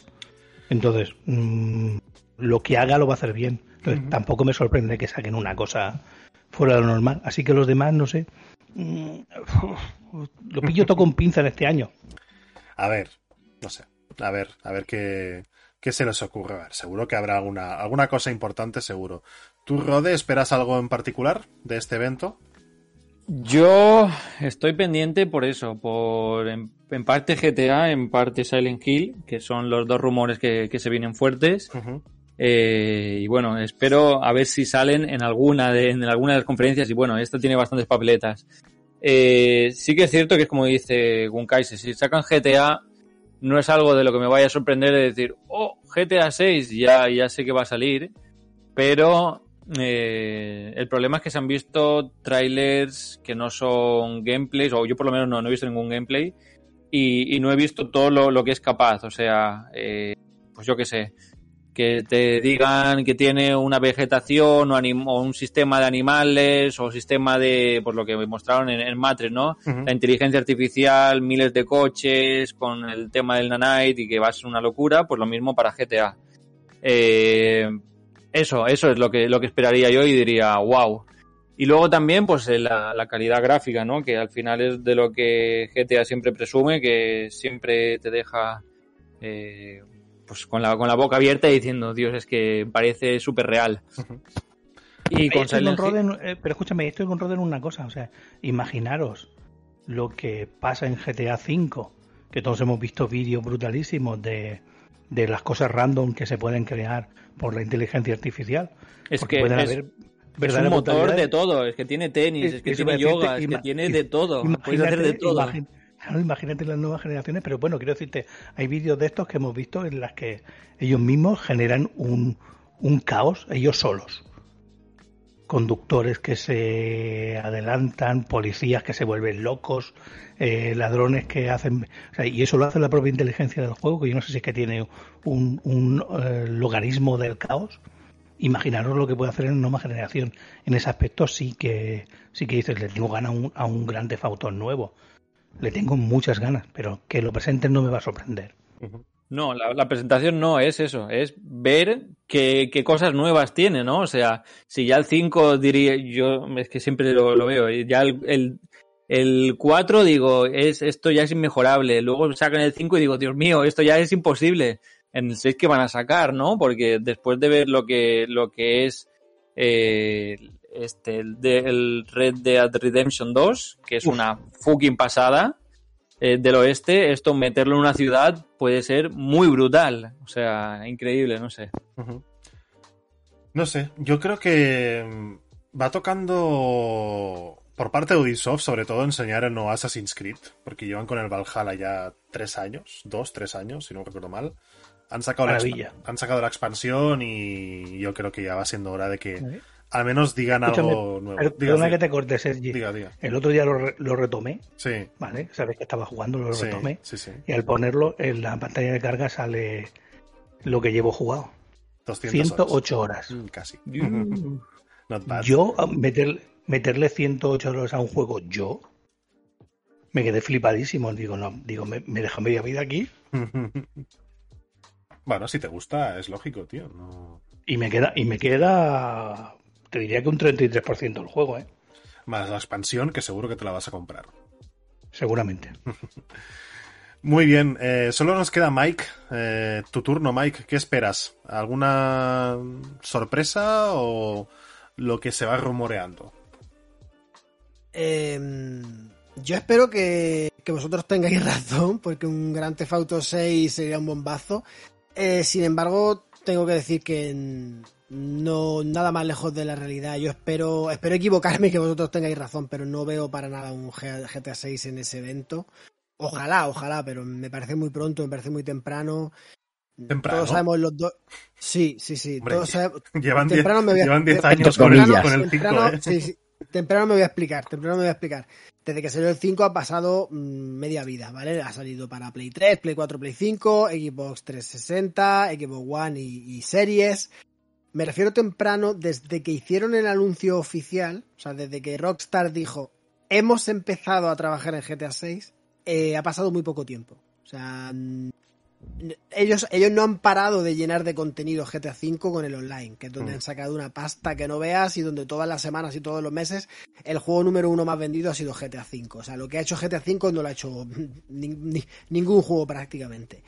Entonces, Este tiene claro, un mon- o sea, mm, Rockstar tiene un montón de niños indios programando en la India todo, todo tipo de cosas. O sea, yo entiendo lo que quieres decir, ¿eh? Y, y, estoy un poquito contigo. Desde que se presentó hasta ahora, eh, ha, pasado poco tiempo, pero yo creo que eh, todo esto evoluciona del mismo motor, del mismo juego, de todo el trabajo que están haciendo, evoluciona el siguiente paso que van a sacar. Es lo que nos tiene acostumbrado Rockstar. Siempre, en mi opinión, ¿eh? aunque comparto la tuya mucho. Eh, vamos a ver, ya te digo, el primero que quiere equivocarse y que tengáis razón eh, vosotros soy yo. Pero mm, es que Rockstar en los últimos GTA que han presentado no lo han presentado en ninguna feria. O sea, lo han presentado ellos mismos. Porque han conseguido, después de mm, años, tiempo, esfuerzo y éxito, ser que, una compañía pequeñita, porque al fin y al cabo Rockstar es pequeña, lo que pasa es que la subsidiaria grande que, es eh, Take Two es la, dueña, es la que es súper gigantesca, ¿vale? Eh, han conseguido que ellos digan, eh, Señores, el día 4 de, da igual el que sea, el 4 de octubre, presentación de GTA 6. O sea, es que no necesitan estar en, amparados por un evento como el Summer Game Face o como nosotros al, al Geoff Keighley le llamamos el, el, kiwi, es más fácil de pronunciar. Geoff Kiwi. No, el, kiwi. No, necesitan que, que, que, el kiwi o la ESA o el E3 o quien sea haga un, un, evento. Repito, ojalá me equivoque y ojalá tengáis vosotros razón y, aparezca ya el GTA 6 y yo me quede con, con, vamos, con la boca abierta y la mandíbula desencajada hasta el suelo pero lo veo improbable, porque creo que GTA 6 es una cosa tan, tan grande, tan deseada y tan esperada, que cuando Rockstar lo presente va a decir con, carteles de neón y con, vamos, va a poner toda la, todos los CM del mundo y toda la maquinaria de prensa a centrar en un día y una hora para ver el, teaser o lo que sea. sinceramente, sinceramente creo que Silson, como vosotros decís, está confirmado 100%. Si no se presenta en el, en el show de Kiwi Doritos Mountain Dew se presentará en el evento de, mm, Microsoft. Eh, seguramente sea un juego día uno en el Game Pass, no me extrañaría para nada. Hay, es un juego indie, pero, pero el primero tuvo tanto éxito que hay muchísima gente esperando este juego, más, más que muchos AAA. Sí, sí. Yo, mi apuesta de, de, bola de cristal es que se va a sacar de la chistera la fecha de lanzamiento de, de God of War Ragnarok. ¿Vale? Recordemos que Sony hizo el evento del State of Play de este viernes, pero se sacó de la manga que colabora con el evento Summer Game Fest. ¿Qué significa eso? Significa que podemos esperar dentro del evento de Geoff Kiwi algún anuncio de la propia PlayStation. Y todo el mundo está deseando saber cuándo sale God of War Ragnarok. No, seguro que hay anuncios bombazo de juegos mm, para dentro de 2, 3, 4, 5 años, pero lo que comentaba antes que me, que me he ido. Todos sabemos que venimos de dos años muy malos, ¿vale? Por culpa del coronavirus, la pandemia y demás, donde los equipos de desarrollo han tenido que reinventarse la forma de trabajar por el tema del teletrabajo. Por eso a lo mejor un GTA 6 lo veo un poco, por eso decía muy temprano, muy temprano para, los, para los nuevos tiempos que, han cambiado a partir del coronavirus. Eh, veo cosas más cercanas. De hecho, el propio Geoff Keighley ha dicho: Vamos a calmarnos. No esperéis locuras como vosotros habéis comentado antes. Yo creo que va a haber muchísimos juegos indie muchísimos juegos indie, de estudios de terceros, de estudios desconocidos, de juegos tipo Anapurna, juegos, juegos sociales para todas las categorías, para todo tipo de público.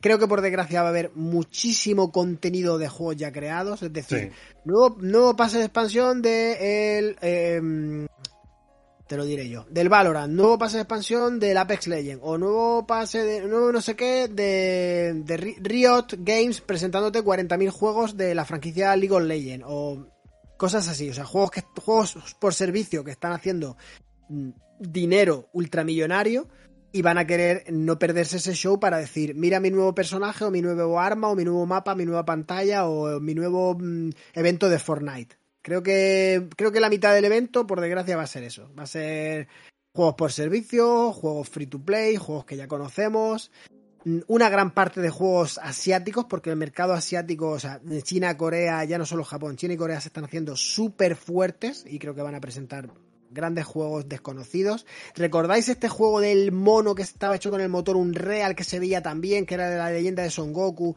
De ese juego no se, no se, ha vuelto a saber nada más. No te extrañe que, igual que el año pasado se sacó de la manga el Elden Ring, pues quiera repetir con este tipo de juego estilo Soul, con los graficazos eh, del mono este. Podría ser una, una posibilidad, pero yo creo, creo que lo que se guarda como evento gordo, y podría ser perfectamente el fin de fiesta, en la fecha de, del God of War Ragnarok. Y nosotros en nuestro podcast jugamos mucho al cachondeo que, de que van a decir que sale el 11 del 11 del 22, aprovechando el, retra- aprovechando el retraso del Starfield, solo por, solo por joder y por ver el mundo arder. Podría ser. Pero bueno, eh, pueden, ser, pueden ser tantas cosas, pero yo, después de muchos años de ver eventos, la mitad del evento va a ser un aburrimiento y la otra mitad va a ser una cosa muy, muy hipeante, muy esperanzadora y muy chula. Pero es que el mercado de los videojuegos va, va por ahí, va por free to play, juego por servicio y juegos sociales, juegos de móviles, etc, etc. Di David, perdona. Que me gustaría añadir que lo que lo que ha dicho de la fecha sí que es bastante plausible. Porque si bien un Sí. tráiler así más grande, más, más importante, sí que tendría hueco en una en un State of Play, como tú has dicho, para, para un Death Stranding 2, algo así. Pero la fecha, un, un teaser más cortito y la Sí. fecha sí que tiene lugar. Por eso te, yo, yo te estaba pensando en algo así, pero no había pensado en la fecha. Claro, yo pensaba en un tráiler, pero al decir en la fecha digo, claro, ahí sí que me, sí que me cuadra. Porque se sabe que eh, Geoff, Geoff ha estado hablando con PlayStation, que algo tiene, no sabemos el qué, que tiene que ser algo más o menos importante y el juego se supone que sale este año y no tiene fecha. Y si va a salir después del verano, tienen que anunciar la fecha ya. Es ya, o sea, o anuncian ya la fecha o se retrasa. O se retrasa, correcto. Lo tengo clarísimo. Por eso mismo, tiene que ser ya, porque acaban de hacer un State of Play. Si no han dicho la fecha ahí, no van a hacer, ¿qué van a hacerlo? ¿En el, en el de Colonia? No, la eh, Gamescom, Gamescom. ¿qué va? No creo. No. Y, ya tendrían que anunciarlo, eh, claro, junto con esas no van a anunciar otro State of Play en, en agosto, en julio. A ver, Eh, podría se- ser. Se, mete pero muy encima del lanzamiento, ¿eh? Las tiendas tienen que recibir todo y es muy poco tiempo ya. Si tiene que salir en noviembre, que me lo creo que salga en noviembre, no, Sí. no veo, no veo que puedan tardar más, más de junio. Em, Por eso, o es ahora o, o no es. Exacto. Además, ha recibido ya la cualificación por edades en, en Corea y en otros países seguramente también. Así que está al caer, está al caer la, la fecha y, y tiene que ser este mes. Es que tiene que ser este mes. Entonces, Claro, yo compro, yo compro la teoría de que sí. De que seguramente. Si se retrasa eh, al año que viene, no creo que se vaya mucho más tarde de, de A enero, marzo. ¿eh? No, marzo, no, no, como yo diría no. incluso, yo diría incluso enero. No, enero no. PlayStation no va, no va a sacar uno tan gordo en enero. Sería en marzo, justo antes del cierre del año fiscal. febrero. Horizon ha salido en febrero. Podrían Sí, hacerlo en, final de enero, Sí. mitad de febrero. Si Sí. se retrasara, que yo no creo que se retrase. Sobre lo que, lo que comentabais antes de Kojima, yo tengo estoy convencido de que está trabajando en Death Stranding 2 a, a raíz del rumor del actor de, de que hace de Sam Porter Bridges. Sí. Sí, para que hay una filtración Sí, que seguro que está apalabrada con, con Kojima. Seguro que le ha dado permiso para hacer esa filtración. Seguro. Sí, seguro. Como El vosotros show. habéis dicho, muy, muy, muy amigo de Joe Keighley. Death Stranding 2 está prácticamente confirmado y, y está trabajando en un juego de miedo, llamémosle Silent Hill o no. Abandon. No, bueno, no, bueno, Abandon sí que está Abandon. olvídate de la estafa esta, madre mía. Yo me lo llegué a creer, eh. Joder. es que- Yo también, yo también me lo creí. No, no quiero hablar de este por favor. No, no, no. No, no, no, no, yo digo Kojima. No, el, el señor Hassan Karapan, no, el Kojima de verdad. Está trabajando en un juego de miedo que va a ser multiplataforma, que va a salir para Xbox, PlayStation y PC. Eh, llámalo Silent Hill o, o no, pero Va a salir en Xbox eh, First Day en el, gameplay, en el Game Pass. pues Posiblemente, de- posiblemente. depende del dinero que haya pagado el señor Tío Phil. Muy posiblemente por es- porque están hablando mucho con Kojima los de... Es que dicen Los de que Xbox. es que dicen que Kojima va a estar en la conferencia de Xbox. Por eso. mm, Bueno, veremos. En cualquier caso, los platos fuertes, a modo de resumen, serían GTA 6, supuestamente, Silksong, 100% seguro, y eh, God of War Ragnarok, fecha y a lo mejor algún tráiler final o demo, yo qué sé, por, por- por decir algo. Eh, 99% seguro, porque es que si no el juego se retrasa, lo tengo clarísimo y creo que hemos coincidido todos aquí. Así que yo creo que podemos pasar al siguiente evento, que es un evento entre comillas menor, pero que se lo ocurran bastante cada año y es eh, el evento de Devolver Digital, que lo hacen así como un poco sarcástico, riéndose de las grandes compañías y bueno, hacen ahí una especie de, de actuación y se espera principalmente que digan cositas de Return to Monkey Island, que vimos que fue presentado o anunciado, más bien dicho, hace apenas un par de meses y todavía no se sabe nada más. Y en teoría tenía que salir este año, si no recuerdo mal, así que tienen que ponerse las pilas y enseñar algo más del juego y dar alguna fecha más concreta. El Devolver Digital Showcase sería el evento ideal. Mm, No hay nada más así destacable de este evento, así que em, no hemos hablado del Monkey Island en todo el programa. Yo creo que será uno de los grandes, grandes, grandes lanzamientos de este año en cuanto a aventuras gráficas se refiere, sin ninguna duda. Le tenéis ganas, ¿no? Supongo, a esta entrega. David. Sí, sí, la verdad que sí. No, lo que no recuerdo, recuerdo es si va a ser eh, continuación o no. ¿Va a ser el verdadero 4? ¿Va a ser el 3? ¿Tú lo sabes eso, serie? Yo creo que dijeron que era una continuación. ¿De, ¿De cuál? ¿Del 2? No me acuerdo si era del 2 o del 3. Esa es mi duda. Lo digo por, por jugar del- a los otros. La lógica debería ser del 3, ¿no? Pero no lo he jugado. Claro, es como el verdadero 4, ¿no? Como el verdadero Monkey Island 4. No lo he digamos. jugado, no lo he jugado el, el 3. No, yo tampoco, ese Entonces, tampoco. Solo jugué el primero y, y me lo tengo que rejugar porque no me acuerdo de nada, así que... Yo ya- jugué el primero y el principio del segundo, que en ese no me lo llegué a pasar. Y claro, tengo que refrescarlo porque no me acuerdo de, de casi nada en mi memoria. Sí hay ganas. Y de Volver Digital decir que sus conferencias son como una serie. Exacto. Son como- se van continuando de año en año, hacen referencia a lo que han hecho años anteriores. Sí. eh, no sé si también tiene un previously o algo así como, como en las series. Y es un es una metaconferencia, no sé, es, es un juego extraño que hacen y súper curioso de ver, la verdad es que es súper recomendable. Un Kaiser. ¿Algo que añadir? Sí, yo como aventura gráfica de su época, para mí fue una verdadera maravilla. Yo, yo como David, yo me jugué el primero hace un montón de tiempo. Y del segundo, un poquito más de... No llegué a más o menos a la mitad, pero más o menos. Y, es un poco de, de nostalgia. Y entonces por ahí me animo. Pero también me pasa una cosa, que este tipo de cosas de nostalgia, cuando las tengo en la mano, me dan una pereza impresionante porque también le tenía nostalgia a los Broken Sword y los últimos y tal, me dieron una perrería bastante considerable. Entonces, por una parte sí que me anima por, por esa nostalgia, por ese cariño que se le tiene a Monkey Island, pero por otra parte, mm, no sé, hay una parte de mí que, que como que lo que digo siempre, si es que no me da la vida. Rode, ¿algo que añadir?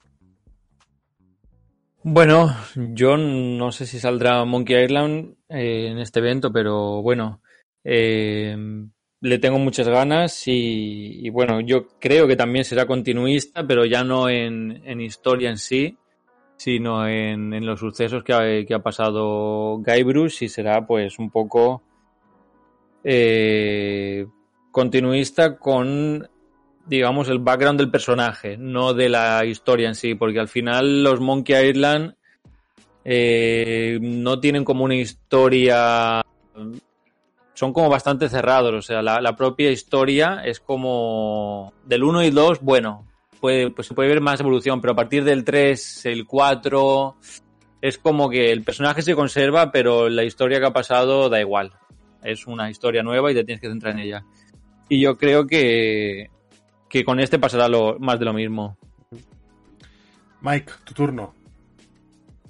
Yo tengo que decir sobre Devolver Digital que desde que empezaron a hacer las conferencias en el E3, eh, son la, para mí, la conferencia número uno. O sea, la que merece la pena ver sí o sí, como bien habéis dicho vosotros. O sea, me parece una manera de reírse de la propia industria del videojuego, de las propias conferencias que mm, llevamos viendo desde hace años, con una persona ahí en la palestra y muchas veces dando datos y aburriendo a la gente. Me parecen sensacionales. Súper, súper mordaces, humor negro, súper gore. De hecho, la, la presenta mm, Suda51, una versión de él en plan mecha, ¿no? Me- Mecha robot Es verdad. que me parece una, una santa, una santa locura cómo lo hacen.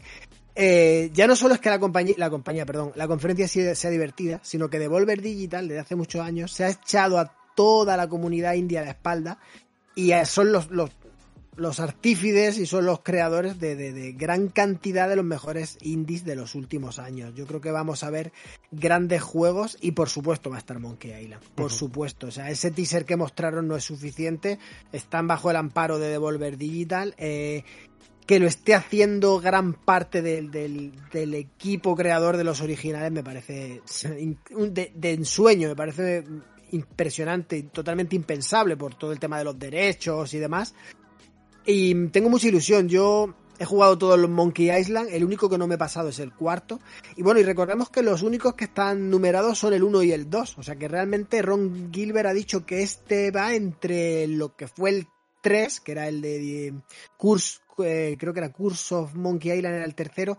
Este, esto es lo que él realmente le hubiera gustado hacer mmm, como tercera parte. Ha dicho que va a respetar el canon y demás ha dicho que va a salir este año, eh, para mucha gente amante de la aventura gráfica directamente va a ser, va a ser el GOTI, va a ser sí, el juego más sí, esperado de los últimos 30 años. Y son esas conferencias muy cortitas, son esas conferencias que no duran más de media hora. O sea que se ven fácil, te echas unas risas y ves juegos maravillosos y sorprendentes, la verdad. Pues sí, totalmente. A ver, también podría ser un buen lugar, un buen espacio para Silkson, aunque creo que la envergadura del proyecto hace que pueda tener una mayor presencia dentro de dentro de lo que hemos, comentado antes de la Summer Game Fest. Pero sí que es cierto que todo el movimiento indie pues ha crecido mucho en los últimos años y esta conferencia pues se ha convertido en una de las favoritas, como comentas, de, del público en general. Pero, en cualquier caso, las favoritas siempre son los platos fuertes de los que vamos a hablar ahora que son eh, el Xbox and Bethesda Showcase en primer lugar, que es el 12 de junio. 12 de junio a las 7 de la tarde, hora peninsular española, 6 de la tarde en Canarias, para que todos los oyentes de Canarias también lo tengan presente. Y bueno, de las presentaciones oficialmente confirmadas, yo creo que es la más esperada, sin ninguna duda. Y entre la lista de lo que podemos esperar, hay cosas que son 100% confirmadas que van a salir como Starfield y Redfall, dos juegos que han sido retrasados al año que viene y que evidentemente tendremos seguramente algo más de, de metraje, de tráiler, de gameplay y una fecha ya definitiva, esperemos. A Plague Tale Requiem, segunda parte de A Plague Tale, eh, no me acuerdo cuál era el subtítulo, eh, que también está anunciado para este año y bueno, es que si no sale este año Xbox se queda sin exclusivos. Y Hellblade 2, que yo creo que debería debería también salir este año y, y, que dieran una fecha ya más concreta de cara a otoño. Cosas que pueden salir más o menos 80%, por así decirlo. Que enseñan algo de Fable, el nuevo Fable en el que estaban trabajando, eh, los ex de Lionhead Studios. Y evidentemente, creo que ya se había comentado algo de Forza Motorsport 8 que le tocaría el turno a la saga principal. No creo que salga este año, pero sí que pues empiecen a, mostrar algo eh, más allá de, del logo y que bueno, que te enseñen dónde serán los circuitos, si tendrán algunos coches nuevos, calidades gráficas, etcétera. Esto sería lo que sería plausible que saliera con un grado de, de acierto bastante alto. Luego hay otros rumores como Gears of War 6 o la llamada Marcus Phoenix Collection, que sería una remasterización eh, a 4K 60 de los cinco primeros juegos. Se rumorea con un Banjo Kazooie, ojo, un remake o una nueva entrega. Elder Scrolls 6, que enseñan algo ya, porque ya vimos el logo hace dos años, yo creo que va siendo algo... Siendo, y las montañas, y el logo montañas, y las montañas. El logo y las montañas, exactamente. Creo que va siendo hora de que nos enseñen algo. Eh, como hemos comentado, eh, Kojima se rumorea que estará presente en la, de algún modo dentro de, la, dentro de la gala, así que seguramente anuncien algo de Kojima. Mm, no sabemos el qué, pero ese juego de terror que hemos mencionado antes, que no es Silent Hill, sino otro. Eh, más cosas que serían plausibles. Un nuevo Doom. El último es de 2018, 19, ahora no recuerdo muy bien. O 2000, o 20, no me acuerdo. Bueno, en cualquier caso, eh, teniendo ya el motor hecho y tal, yo creo que podían sacar un nuevo Doom perfectamente, o al, menos, o al menos anunciarlo. Eh, algo que es 100% seguro, que se ha retrasado debido a la guerra de, de Ucrania, es GoldenEye Remastered. Están los trofeos filtrados en la web de Microsoft, así que, bueno, de Xbox, perdón. Así que mm, va a salir sí o sí. No sabemos si en este evento o, o como mínimo lo van a anunciar y lo van a, van a posponer su fecha de, de salida en función de cómo evolucione la guerra, simplemente porque sale el tema de Rusia, bueno, salen los rusos como malos en, el juego, básicamente. Eh, David lo ha mencionado antes, algo nuevo de Indiana Jones, el juego que está desarrollando, em, ya lo diré, Mike, ¿cuál era el estudio, perdón, que se me ha ido? Mach- Machine Games, los mismos que hicieron la saga Eh, Wolf- estos de aquí. Wolfenstein. Gracias, Max. Pues ahí, Max, Mike. Perdón. Eh, pues Indiana Jones, exactamente. Eh, el nuevo Perfect Dark, que ya tuvimos un teaser hace un par de años o año pasado, ahora no recuerdo. Y que evidentemente deberían enseñar algo. No 100% seguro, pero algo deberían enseñar. Y finalmente, todas las novedades que saldrán en Game Pass eh, este mes y en los próximos meses. eh, porque no han dicho prácticamente nada y se lo están guardando para, para el día 12 para soltar toda la chicha de golpe. Eh, cosicas que podrían salir. Bueno, se rumorea que como ya PlayStation ha perdido la exclusividad, podría salir Final Fantasy VII Remake, Intergrade, espero, con el pack completo. Y se rumorea también que eh, se uniría Ubisoft Plus, de la misma forma que lo ha hecho con PlayStation Plus. Con Game Pass también lo haría. Entonces Ubisoft estaría aquí en- de gente doble, ¿no? En, en ambas eh, compañías. ¿Pero con incremento de precio o...? Eh, no se sabe, pero en teoría la política de la política de Xbox no es incrementar precios por, por inclusión de nuevos eh, nuevos packs, sí, nuevos servicios. No creo que lo hagan. Quizás sí, eh, pero no, no lo creo. Y bueno, y alguna sorpresa más nos llevaremos seguro, alguna nueva IP o, o algo que se nos haya podido pasar por alto, pero principalmente sería esto. Vamos a empezar por ti, David, ya que estabas aquí ahora comentando. Eh, de todo lo que hemos dicho, ¿hay algo que esperes en particular? Eh, ¿Hay algo que nos hayamos olvidado en la escaleta? ¿Qué opinas? El, el- algo de Kojima me llama la atención muchísimo. Soy un nuevo creyente del Kojimismo, entonces eh, me interesa. El Indiana Jones, por supuesto, es, tiene, tiene que ser cuanto menos interesante. A Plague tengo pendiente el primero, pero quiero jugar el segundo. Y el Hellblade 2, eh, eh, lo que más, lo que más, lo que más, porque es que me gustó muchísimo el, el 1. Parecía, es que era uno de estos juegos que dices, está hecho para mí, por duración, por, por jugabilidad y tal. Le tengo muchas ganas al 2. Y el Fable, por ejemplo, me llama la atención, pero sé que no es juego para mí, que no lo voy a jugar por la duración. El 2 lo empecé, os conté una vez mi aventura con el 2, ¿no? fue uno de mis traumas, ¿no? Que, que lo tenía empezado casi a la mitad y se me jodió la partida, se me borró, no, no pude recuperarla, entonces no lo volví a empezar nunca. Son juegos muy largos, yo no puedo con eso. Y entonces, por ahí, eso es lo que más me llama la atención. Sé que el Doom puede ser bueno si presentan algo, porque son muy buenos. Yo, yo probé el, el, el último que hicieron, no. El de, no sé si era 2016 o Sí, 17. bueno, el, reboot que hicieron, ¿no? Básicamente. El reboot. Sí. Ese lo, lo jugué, eh, jugué bastante, un, no sé, unas 3-4 horas y me gustó bastante, lo disfruté. Lo que pasa es que ahora mismo, eso, pues, no lo voy a poder jugar por, por escasez de tiempo, pero sí que me llamó la atención. Y si sale en Game Pass lo pruebo seguro. Y en cambio el Forza Motorsport, que ya hace tiempo que no sacan un Motorsport, sé que va a ser muy bueno también.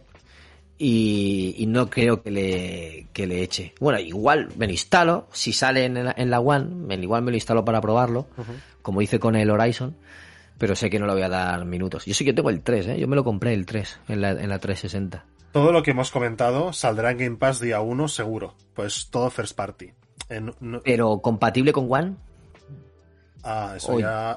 eso es lo que no sé. Con a Scloud, streaming. a la larga quizá, con Scloud, con streaming, como Claro. comentas, pero claro, es verdad. Esa es, esa es mi duda, esa es Ya. mi duda, si estará con, con One o no. Y bueno, es que todo, es que me pongo a ver la lista de Microsoft y todos son interesantes. Sí, sí, sí, todos son interesantes. Ya va, va a gustos, ¿no? Pero al final todos son primeras espadas de sus respectivos géneros, está clarísimo. Solo te pregunto una duda. ¿De Capcom habéis hablado algo? De Capcom hemos hablado en el, el State of Play, que anunciaron Resident Evil 4 Remake y Street Fighter 6. Y eh, es cierto que hoy han anunciado que habrá un evento el día 14 también de Capcom, o el 13, no, creo que es el 13. Ah, Pero mm, sinceramente no creo que presenten nada nuevo, simplemente yo creo que van a profundizar un poco más en, en lo que tienen a la puerta de a la vuelta de la esquina y, y poco más. Igual nos sorprenden y bueno, ya lo comentaríamos en el en el programa Sí. de la semana que viene, sin duda. que soltó la patata. Sí. Mm, ¿No crees un teaser de ese remake tan, tan solicitado por los fans, que se lleva años pidiendo y, y hablando por redes? ¿No crees que un teaser, un título, el nombre del Dino Crisis, del Dino Crisis remake, No. podrían anunciarlo? No, porque Con el motor, el Re-Engine. Sí, sí, da igual. El- hace poco, en un evento, no me acuerdo cuál fue, Capcom presentó un juego de dinosaurios que era así como un, un 4 contra 1, ¿sabes? El típico 4 contra 1, que uno- unos controlan a los dinosaurios y otros controlan a los cazadores, por así decirlo. Y dijeron que este juego surgió, en un principio querían hacer un Dino Crisis y al final derivó en esto. Así que dudo mucho que ahora anuncien un nuevo Dino Crisis. Mm, creo que no, no, no tendría sentido. No tendría sentido. Yo lo dejo ahí. Hmm. No, muy pronto para el Code Verónica. No, Code Verónica, olvídate, eh, en Gunkaiser hasta... Lo Dos años. Cuando, cuando salió el Resident Evil 4, Sí. eh, por las redes sociales todo el mundo empezó a pedir el code Sí, Verónica a verdad. saco. O sea que Sí, bueno, Fue trending topic. Es verdad. es no, verdad. no, no van a anunciar code Verónica ahora, pero puede ser que el próximo el próximo nombre que tengan apuntado, apuntado ahí en la Death Note sea Code Verónica. Hombre, sí, porque un Resident Evil 5 remake quizá ya no tendría tanto sentido, ¿no? No ha pasado Hay que tanto. esperar. No. No, y el 6 tampoco. Entonces yo creo que sería la última ya remesa de, del remake, de, remake. remakes que tienen que hacer. Eh, Bueno, nunca se sabe, ¿eh? Si los han sacado para Play 4, verás un remaster en Play 5 seguro. Sí, un remastered vale, pero un remake, Sí. ya el juego se juega de puta madre, ya no, no, no veo por qué necesite un, un remake porque las mecánicas no, no han cambiado tanto. Eh, Gunkaiser, mm, aparte del Forza Motorsport 8, ¿hay algo más que te llame la atención de, del evento Mira, de, Microsoft? En la Playtape el, jugué el, el primero y este pues como que le tengo ganas porque me, me pareció algo muy muy interesante. Con lo cual esta segunda parte, ya que el primero me pareció un concepto interesante, que aquí lo pueden como que pulir más, me, me parece muy bien. Lo mismo que, que David, Hellblade me pareció una verdadera obra de arte y aquí se supone que le, que le están metiendo billets, con lo cual eh, si le están metiendo billets y le están metiendo trabajo, el Hellblade 2 puede, puede estar muy muy bien. Indiana Jones me llama mucho la atención, pero no sé. eh, es un juego que está a la sombra de Tomb Raider y Uncharted y entonces o sacan algo totalmente diferente o sacan algo totalmente clavado y no sé. Ahí por una parte no sé por dónde tirarme. Em, tengo algo que deciros y es que a Plague Tale acabo de buscarlo y solo sale para Next Gen, no sale para One ni para PlayStation 4. Bueno, habrá que saltar de No. generación desde temprano. Eh, bueno, tú, ya, Oh. tú ya estabas apuntado en la lista de PS5, ¿no? Eh, sí, bueno, más o menos. A ver si para final de año, ahora que tengo ya un trabajo más estable, Vale. podem- podemos hacer cualquier cosilla si es que hay. ¿Cómo era? Eh, conductores, semiconductores. Semiconductores, sí, sí, sí, exactamente. Muy bien. Eh, el Fable, el Fable, le tengo mucho cariño al Fable, pero no veo el Fable yo en, en esta generación. No veo el Fable ya y sus dinámicas. O, o lo reinventan o, o no lo veo. Bueno. mm, No sé, o lo reinventan o no lo veo. Kojima sería interesante. Kojima haciendo un. Fable, hostia. Poca Sí, sí. poca broma, ¿eh? Bueno, a ver, digo, la fumada es grande, o sea, molaría, molaría, la verdad es que sí. y, po- y Pero por como último, haga- y por la- último, las historias que hace él sería una fumada Sí, sí, sí, terrible. por Una fumada de las buenas. Y por último, los Forza, que, que los motores por sí que son lo que a mí me gusta. son circuitos, son, son más el estilo que a mí me gusta más que los, que los Forza estos que, que sacan de vez en cuando. Por cierto, con Kaiser, nos acaba de decir Samu, Samuel, en el grupo de Telegram, que hay stock de Series X en. Microsoft. Por Sí. si alguien la quiere, Lo ha anunciado hoy, es verdad, sí, sí. Viene. para dar el salto. Hay stock, pero no hay billets. Bueno, la puedes pagar a plazos. Es broma, es broma, es broma, perdón. es que dejan finan... No, no, es que ahora te dejan financiarlo todo, tío. Yo flipo. O sea, en, en Amazon, en Game, en Corte Inglés, en MediaMark, en todas partes, tío. Al final lo que quieren es vender. Pero bueno, yo me lo llego a plantear, ¿eh? Pillarme una PS5 a plazos, tío. Pero en plan, bueno, quizá ahora soltar 500 pavos de golpe no me apetece, pero pagar 20 al mes durante dos años igual sí. En cualquier caso, ¿algo más que te llame la atención eh, con Kaiser de Microsoft? No. Nada más. no. Rode, ¿qué tienes para nosotros? A ver, a mí lo que más me llama la atención y creo que lo que lo que menos va a salir, lo que menos vamos a ver, o sea, va a salir seguramente sale algún año de estos, pero no creo que sea este y es el, el Fable. El Fable lo veo tan lejos, o sea, lo veo tan tan tan perdido que que bueno, no sé, dudo dudo que lo saquen, ojalá, ojalá me equivoque y que sea una gran reinvención y que vuelva a ser lo que era. Ujú. Pero bueno. Y otra cosa, el Elder Scroll también, o sea, lo veo también muy lejos, muy lejos, muy lejos. Eh, por, por la sensación esta de- del último tráiler que suelen enseñar a montar, montar, montañas, que eso es que te lo hago en, en cinco minutos con, con un real. O sea, es Sí. que mostrarme unas montañas y un logo es no mostrarme nada, eh, pero bueno. Es un, es un caso No sé. parecido al de GTA V, ¿no? Que el, el Elder Scrolls 5 Skyrim salió en 2011, ha pasado 10 años y ha salido en Sí, todas y- partes, y- pero... Y, y varias veces, varias veces sí. en todas partes. Y yo me lo he comprado en, to- en todas las partes y varias veces también. O sea, Hostia. es como una enfermedad. Estás loco, y ¿eh? GTA V estás igual. muy enganchado a Sí. esta saga. Eh, sí, no sé, es que hay, hay algunas sagas que, que me da por ahí. El, el Final Fantasy X también tengo la enfermedad de comprarme todos los juegos habidos y por haber. tengo 20 Final Fantasy X y, quiero más. Muy bien. Y, y con Skyrim también, no, no, no sé, no sé qué, qué pasa aquí. Eh, bueno, no sé, molaría también ver algo de, de Gears of War, pero también lo, lo veo todo como muy ciencia ficción. Molaría también ver lo de Final Fantasy VII, que no me sorprendería porque hay bastantes rumores Sí.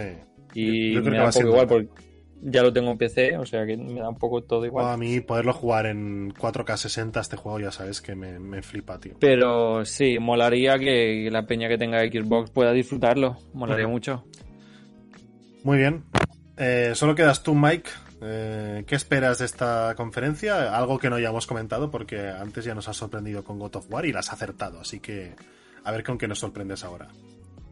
Eh, yo sinceramente espero de Microsoft que vaya con el pedal a fondo, que vaya a tope, necesitan hacer una conferencia fuerte. Bueno, de hecho, hay una cosa que a mí me encanta, que es que yo, yo ya no le llamo la conferencia de Microsoft, yo le llamo la conferencia de día 1 en Game Pass. O sea, es lo mejor, lo mejor de los últimos años de Microsoft es haber creado ese sistema que hace que, que nuestros bolsillos no, no peligren con tanto juegazo. La verdad es una bendición poder jugar tanto con tanta calidad, variedad y, barato es, es la es el arma fuerte de, Microsoft.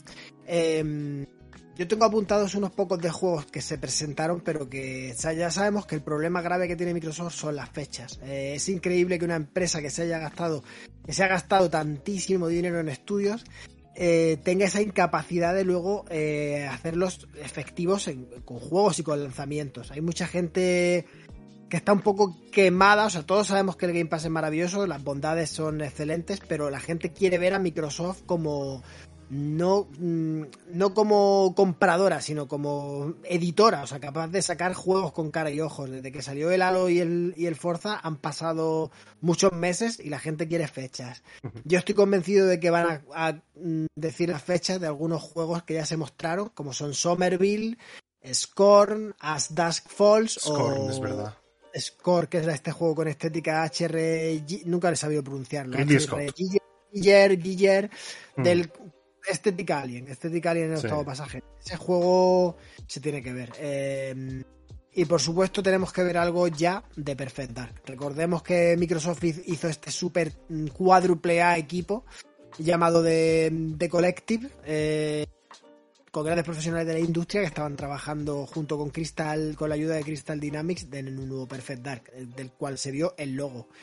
Eh, lo de Indiana Jones es muy probable y más que la quinta película está a la vuelta de la esquina. se rumorea que el Indiana Jones tal vez sí que sea multiplataforma, eh, a pesar de que el estudio es 100% propiedad de Microsoft. Veremos.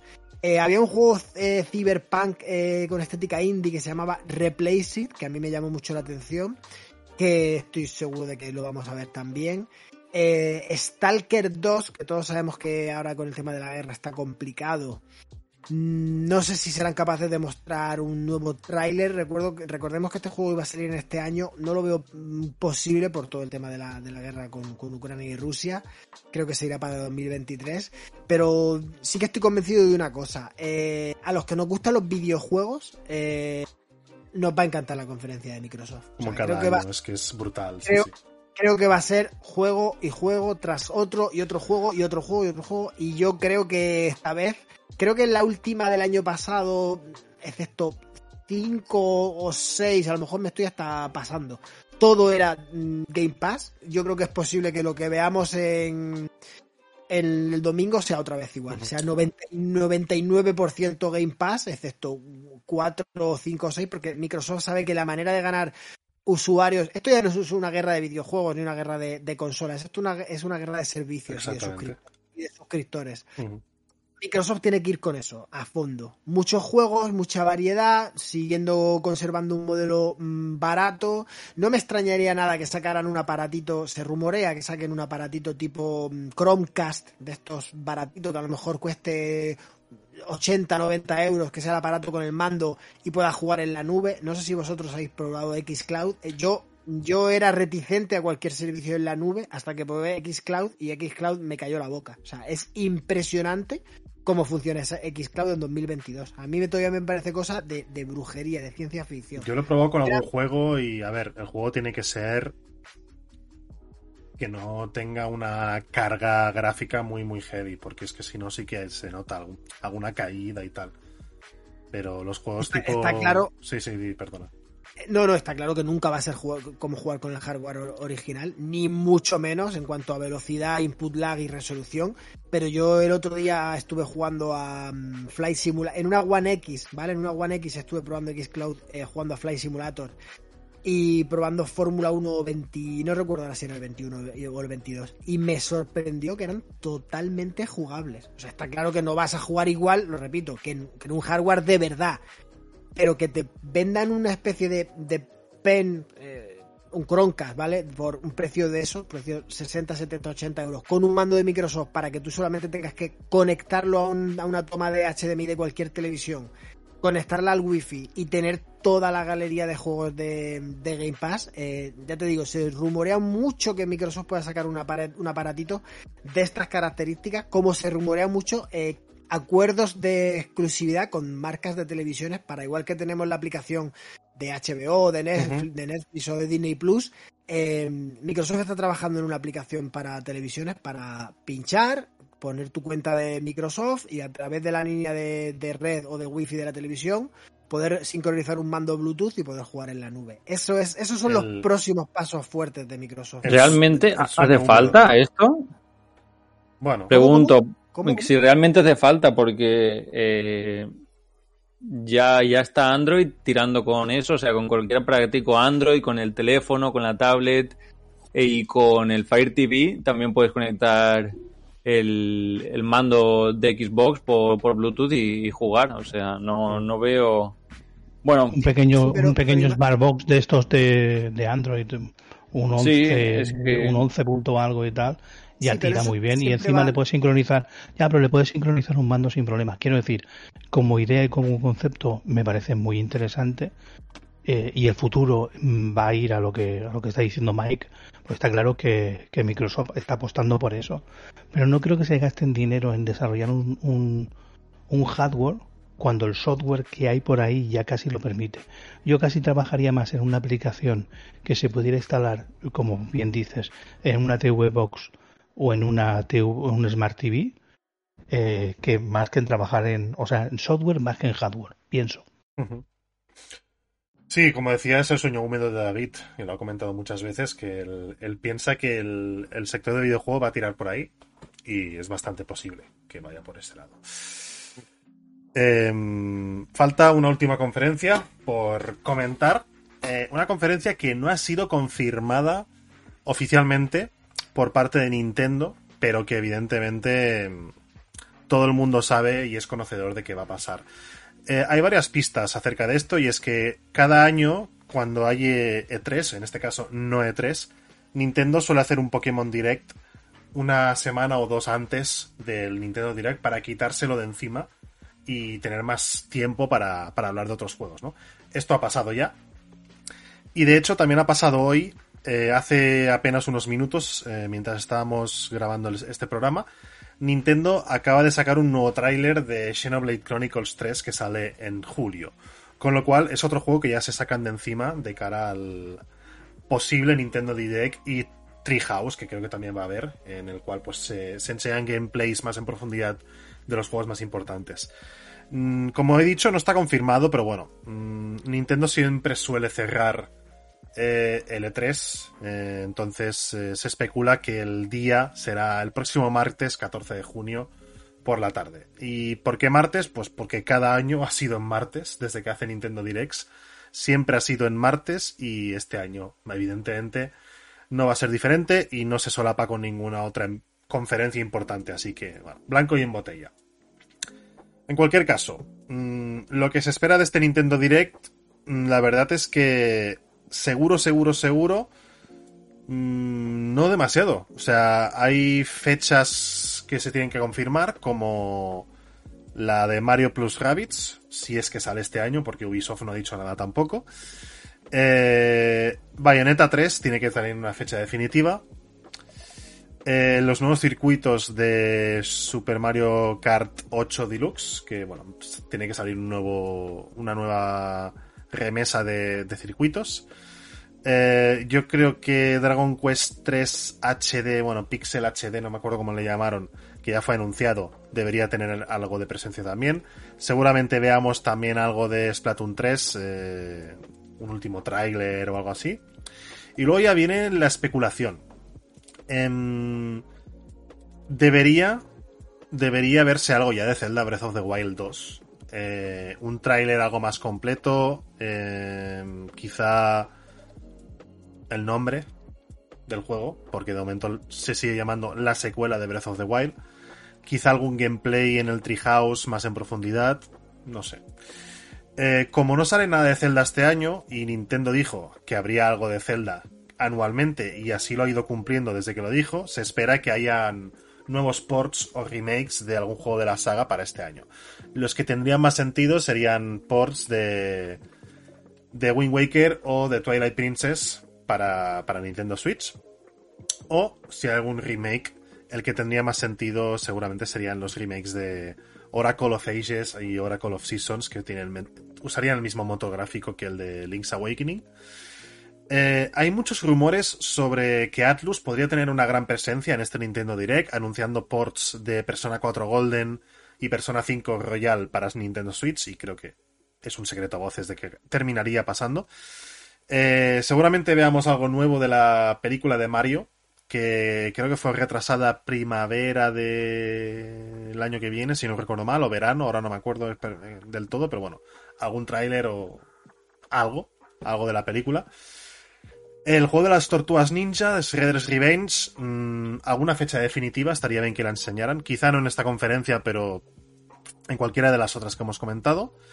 Y luego aquí ya vienen las especulaciones eh, más heavies, ¿no? Ha habido rumores de un Astral Chain 2, eh, se podría ver algo también de Dragon Quest 12, se rumorea con un nuevo Donkey Kong en 3D.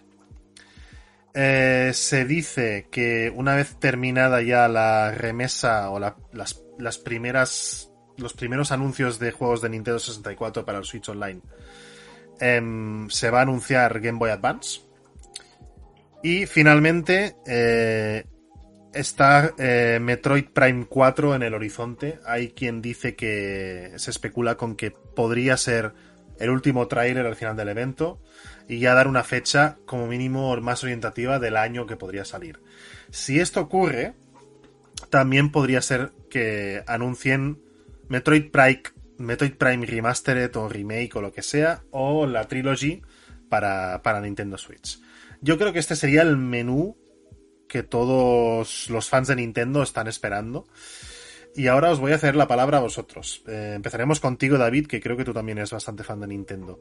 De todo lo que hemos comentado, mm, ¿estás de acuerdo? ¿Esperas todo, esta list todo este listado de, de novedades? ¿Esperas algo más? O, bueno, El, el listado lo veo demasiado, demasiado largo para un para una conferencia, para un, de- para un direct de Nintendo. Lo veo demasiado largo. Yo recortaría un poquito. Pero sí que creo que lo que has dicho es bastante acertado. O sea, el- algo del Zelda tienen que decir. El Mario Rabbids está confirmado y también tienen que decir algo. El Bayonetta 3 dudo que lo anuncien ahora. ¿La Yo creo que se esperarán. Uf, si es que si Na- tiene que salir en otoño, ya van tarde. Pero está confirmado que es de otoño. Eh, sí, sí. Se retrasa. Ese- dijeron otoño. yo creo que dijeron, se retrasa. Dijeron otoño. eh. No, no se va a retrasar. Lo ha dicho Hideki Kamiya, que es 100% seguro este año. 100%. Pues entonces sí que tendría que salir algo. Sí, sí. Pero es que no hemos visto nada todavía. De hecho, Hideki Kamiya ha mencionado, o sea, ha mencionado, digamos que le ha, le ha tirado una puya a Nintendo en plan de que se huele que va a compartir eh, fecha de salida. Ventana de lanzamiento. Ventana de lanzamiento con Splatoon 3. Entonces saldría en septiembre. Finales de septiembre, seguramente, porque Splatoon 3 sale el 3 de septiembre, si no recuerdo mal. Veremos, Sí, por ahí era. veremos. Ya veremos. El de las tortugas ninja es super hype con ese juego. Sí, bueno, este es multi, ¿eh? O sea, simplemente. Sí, ese es, ese es multi. Se presta mucho para jugarlo en Switch por el tema portátil y tal, simplemente. Pues con todos esos títulos, yo creo que hasta el Astral Chain 2 no creo que digan nada todavía. Que se guardarán esa bala para más adelante. Porque es que tienen ya mucho. Sí, sí, sí. tiene Tienen mu- muchísimo. mucho nombre gordo. Y algún indie que, que indies sacarán, seguro. Bueno, hicieron el Indies Wall hace poco, entonces igual. Igual no, ¿eh? Igual se van. Es que también los insiders están diciendo que este eh, Nintendo Direct va a ser el mejor de la historia. O sea que. Ojo. Es que ve- veo demasiado, demasiada larga esa lista. No, no da tiempo a meter anuncios de todo eso en lo que en lo que suele durar un direct. Aunque dure 45 minutos. Pero, Sí, sí, sí. Eh, señor, ganas, ganas hay, sí. señor Gunkaiser, ¿algo que esperes con ganas de Nintendo Direct? Tengo que decir que quizá este año sí que me llame un poquito más la atención, porque este año tengo la gran suerte de tener una Switch y si hay alguna cosilla que me llama la atención, pues le puedo echar un vistazo. Lo que me llama la atención es ver cómo un Nintendero como tú tiene tanta ilusión a leer todo, o sea, leer todos los, los posibles juegos que pueden salir o no. Veo la ilusión en tus ojos, Sergio. A ver, sí, eh, hay algo que no. que creo que ya he comentado varias veces, y es que eh, yo no tuve ni GameCube ni Wii, entonces, ni Wii U, evidentemente, porque, bueno. Esa consola por- estaba maldita. Eh, y evidentemente que saquen. que vayan sacándome ports de estos juegos que no he podido jugar, de Zelda, de Metroid, etcétera, etcétera, pues me hace ilusión por poder ponerme al día, ¿no? De, las sagas, porque hay unos juegos que no, que no he podido jugar todavía y me da pereza emularlos. Entonces, prefiero que salgan aquí y poderlos jugar en, en la mejor versión posible. Y luego todo lo demás, bueno. Persona 4 Golden es un juego al que le tengo muchas ganas. eh, después de haber jugado al 5 y. Y me da igual si sale en Switch o en PS4 o en Xbox, pero poderlo jugar al menos. Y el resto, pues ya es un poco a verlas venir, a ver qué, a ver qué presentan. Pero sí, sí, ilusión. Me, me hacen mucha ilusión tanto la conferencia de, de Switch, bueno, de Nintendo, como la de Xbox, porque bueno, son las consolas a las que, a las que más juego últimamente, porque PS4 ya se me ha quedado un poco atrás y la única consola Next Gen que tengo es la Series X, así que.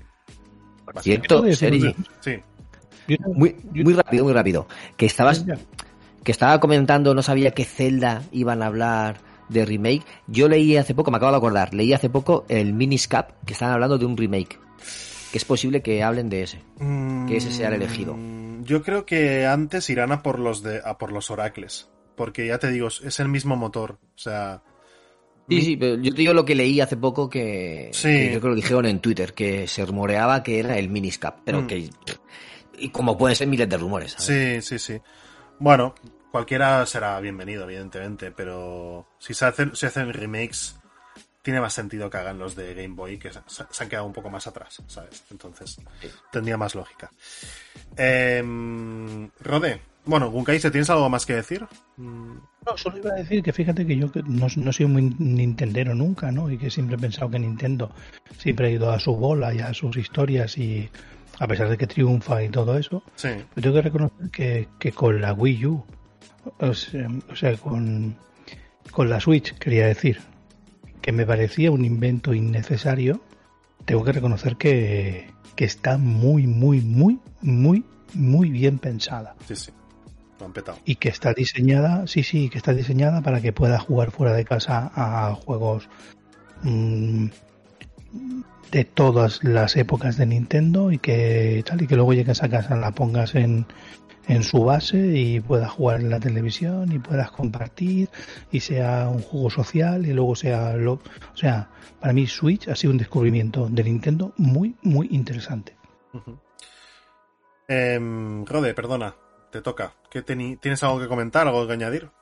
Sí, yo tengo que añadir mi sueño húmedo de que saquen la Switch Pro y ya está. Y du- dudo que la saquen teniendo la, la OLED.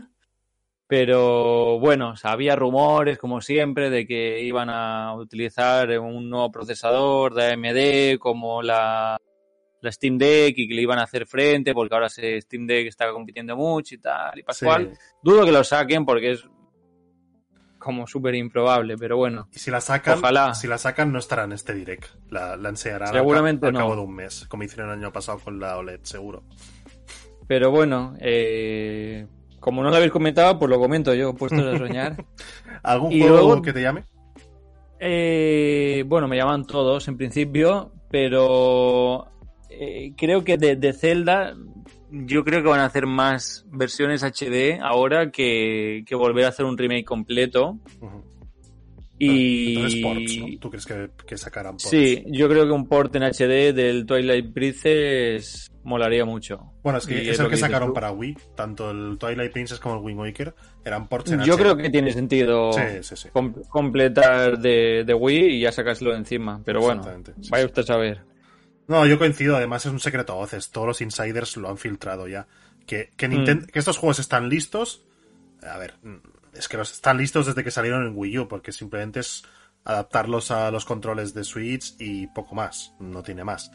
Eh, Nintendo los sacará cuando ellos crean conveniente y que puedan sacar dinero. Y creo que con el retraso de, de Breath of the Wild 2 tiene mucho sentido que salgan ahora.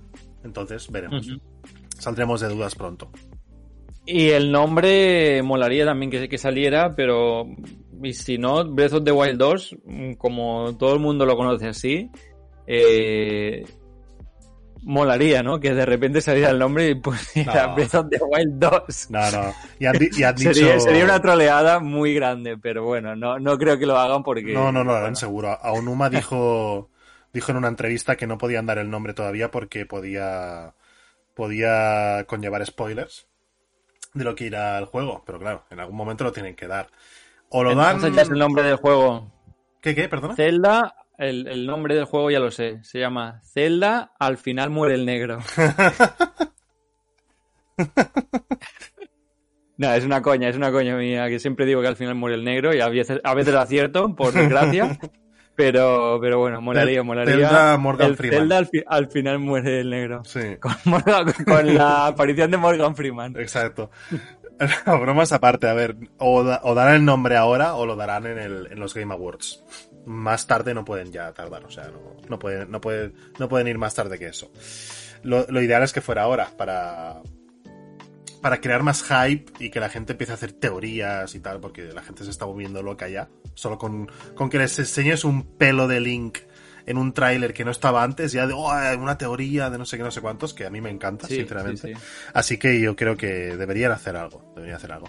Y en el Treehouse, pues en función de lo que presenten, pues tendremos un evento de tres horas en el cual pues van a, van a profundizar en gameplays de, de cualquiera de, de los juegos que, que vayan a anunciar. Y lo cual, pues, vale mucho la pena también. Mike, eh, tu último turno y ya cerramos el, el programa. ¿Qué, ¿Qué te parece lo que se rumorea de este Nintendo Direct y qué esperas?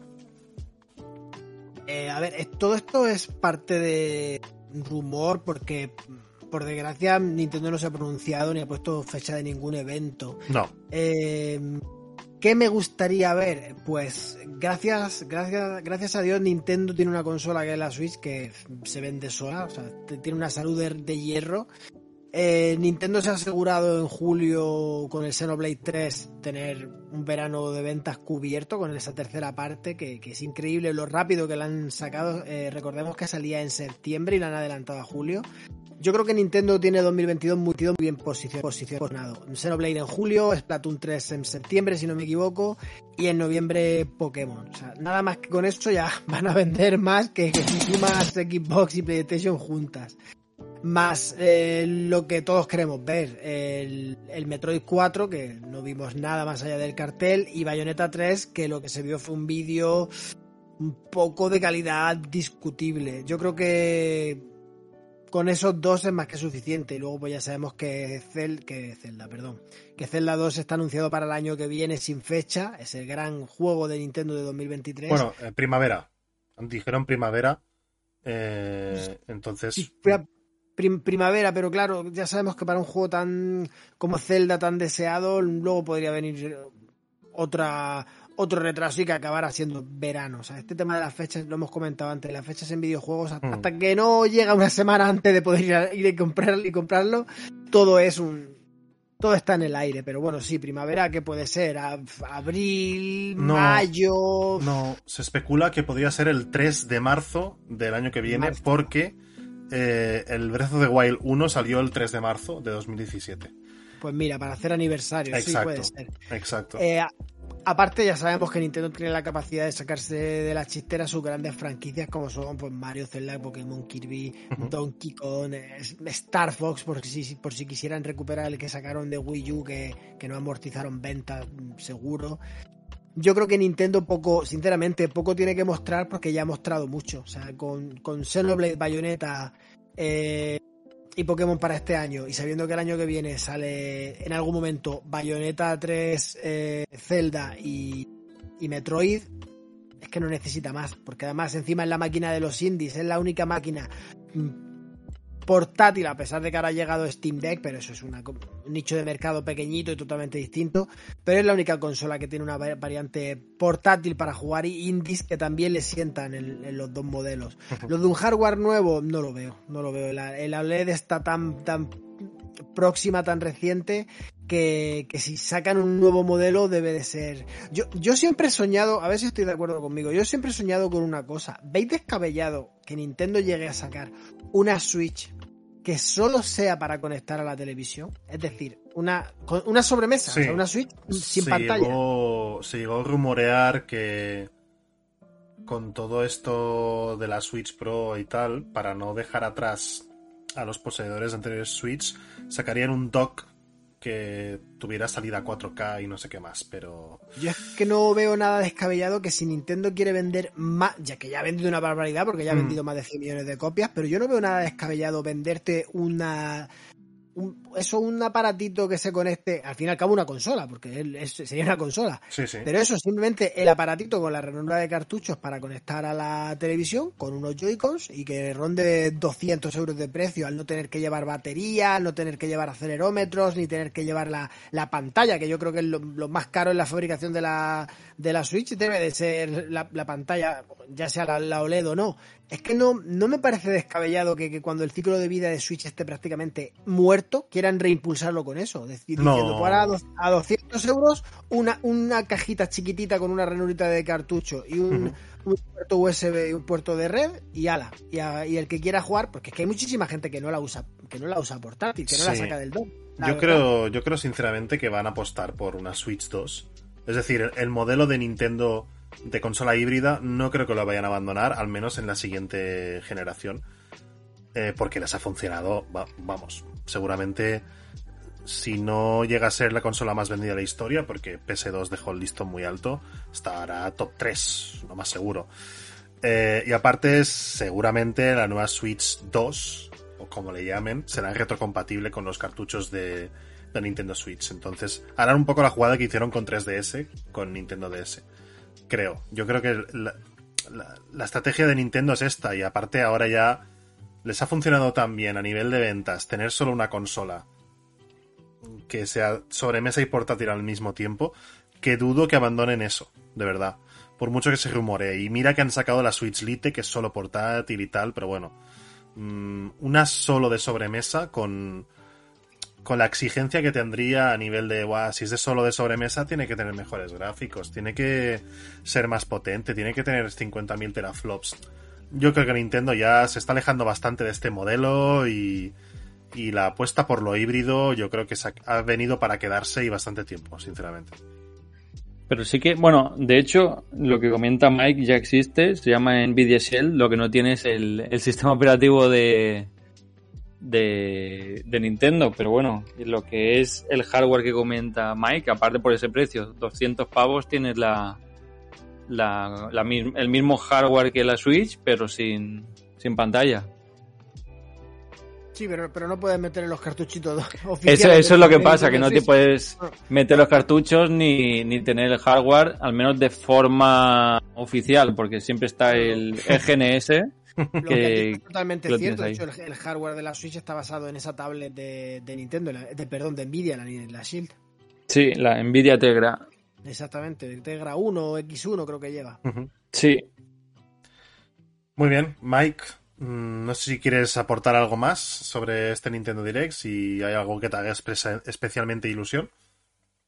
Especialmente ilusión dar, daros las gracias por haberme permitido estar aquí con vosotros. Me lo he pasado en grande, o sea, estoy completamente feliz de compartir este rato. Eh, a mí, igual que Hideo Kojima dice que él es 70% videojuegos, yo soy 99%, perdón, él dice que es 70% película, yo soy 99% videojuegos y estar aquí comentando y hablando de lo que a mí me gusta, de lo que a mí me apasiona, que son los videojuegos, ya te digo, daros las gracias a todos, sobre todo a David, que es lógicamente el artífice de que yo esté aquí disfrutando de vuestra compañía. Y nada, tenéis aquí un, un amigo y un jugón para lo que necesitéis. Muy bien, gra- muchas gracias, gracias a Mike. Muchas gracias, Mike. Eh, aprovecho ya para despedirte, ya que, ya que has hecho esta introducción tan, tan romántica de lo que significan los videojuegos para todos. Y nada, ha sido un placer tenerte aquí. eh, esperamos verte pronto y cuando quieras estás más que invitado, ya lo sabes. Em, Mil gracias, el placer ha sido mío. Igualmente. David, eh, has sido el último en llegar. eh, eres el segundo en despedirse. A ver si también tú también vienes más, pro- más pronto que tarde, ¿no? Yo creo que ya vendré para el final de temporada y ya está. Ya hasta septiembre nada más. Muy bien. Seguramente. La semana que viene el menú ya lo podemos anunciar, va a ser nuestra reacción a lo que han anunciado. De lo que hemos comentado hoy veremos qué cositas hemos hecho bingo o cuáles hemos acertado o, bueno, llámale como quieras, pero haremos un poco el test de la checklist de, de aquellas cosas que han anunciado, que seguramente habrá muchas que no estarán en la lista y habrá que comentarlas también. Así que... Yo si no puedo venir, mando un audio y ya está. Exactamente, puedes mandar un audio como sueles hacer y ya está. Y Mike, ya te lo digo, si la semana que viene te quieres volver a pasar para comentar todo lo que hemos hablado hoy otra vez, más o menos lo que hayan anunciado y lo nuevo, pues bienvenido estás. Si sois capaces de seguir soportando la chapa y la turra que doy yo, Sí, hombre. enca- encantado y bienvenido. Por supuesto, por supuesto. para decir, os lo dije, os lo dije. Rode, como siempre, No me creíais. como siempre, Rode al pie del cañón, eh, una semana más y nada, la semana que viene a ver qué, qué nos ha deparado todo este Summer Game Fest y todos estos, estos eventos y a ver qué sorpresas tenemos. A ver en qué acaba, sí. Muy bien, gracias por venir. Y finalmente, con Kaiser, eh, gracias por venir de nuevo. Es un placer tenerte aquí otra vez ya de forma asidua. Y a ver si la semana que viene también nos vemos. Sí, hombre, he vuelto para quedarme. Muy bien, pues eso es todo, chicos. Eh, muchas gracias por, por haber venido. Gracias a los oyentes por aguantarnos en este fabuloso podcast que nos ha quedado hoy. Y nos vemos la semana que viene con el post Noe 3. A ver qué, qué nos ha deparado este, este maravilloso evento de los videojuegos. Y eso es todo. Cuidaros mucho y que vaya muy bien. Adiós. Adiós.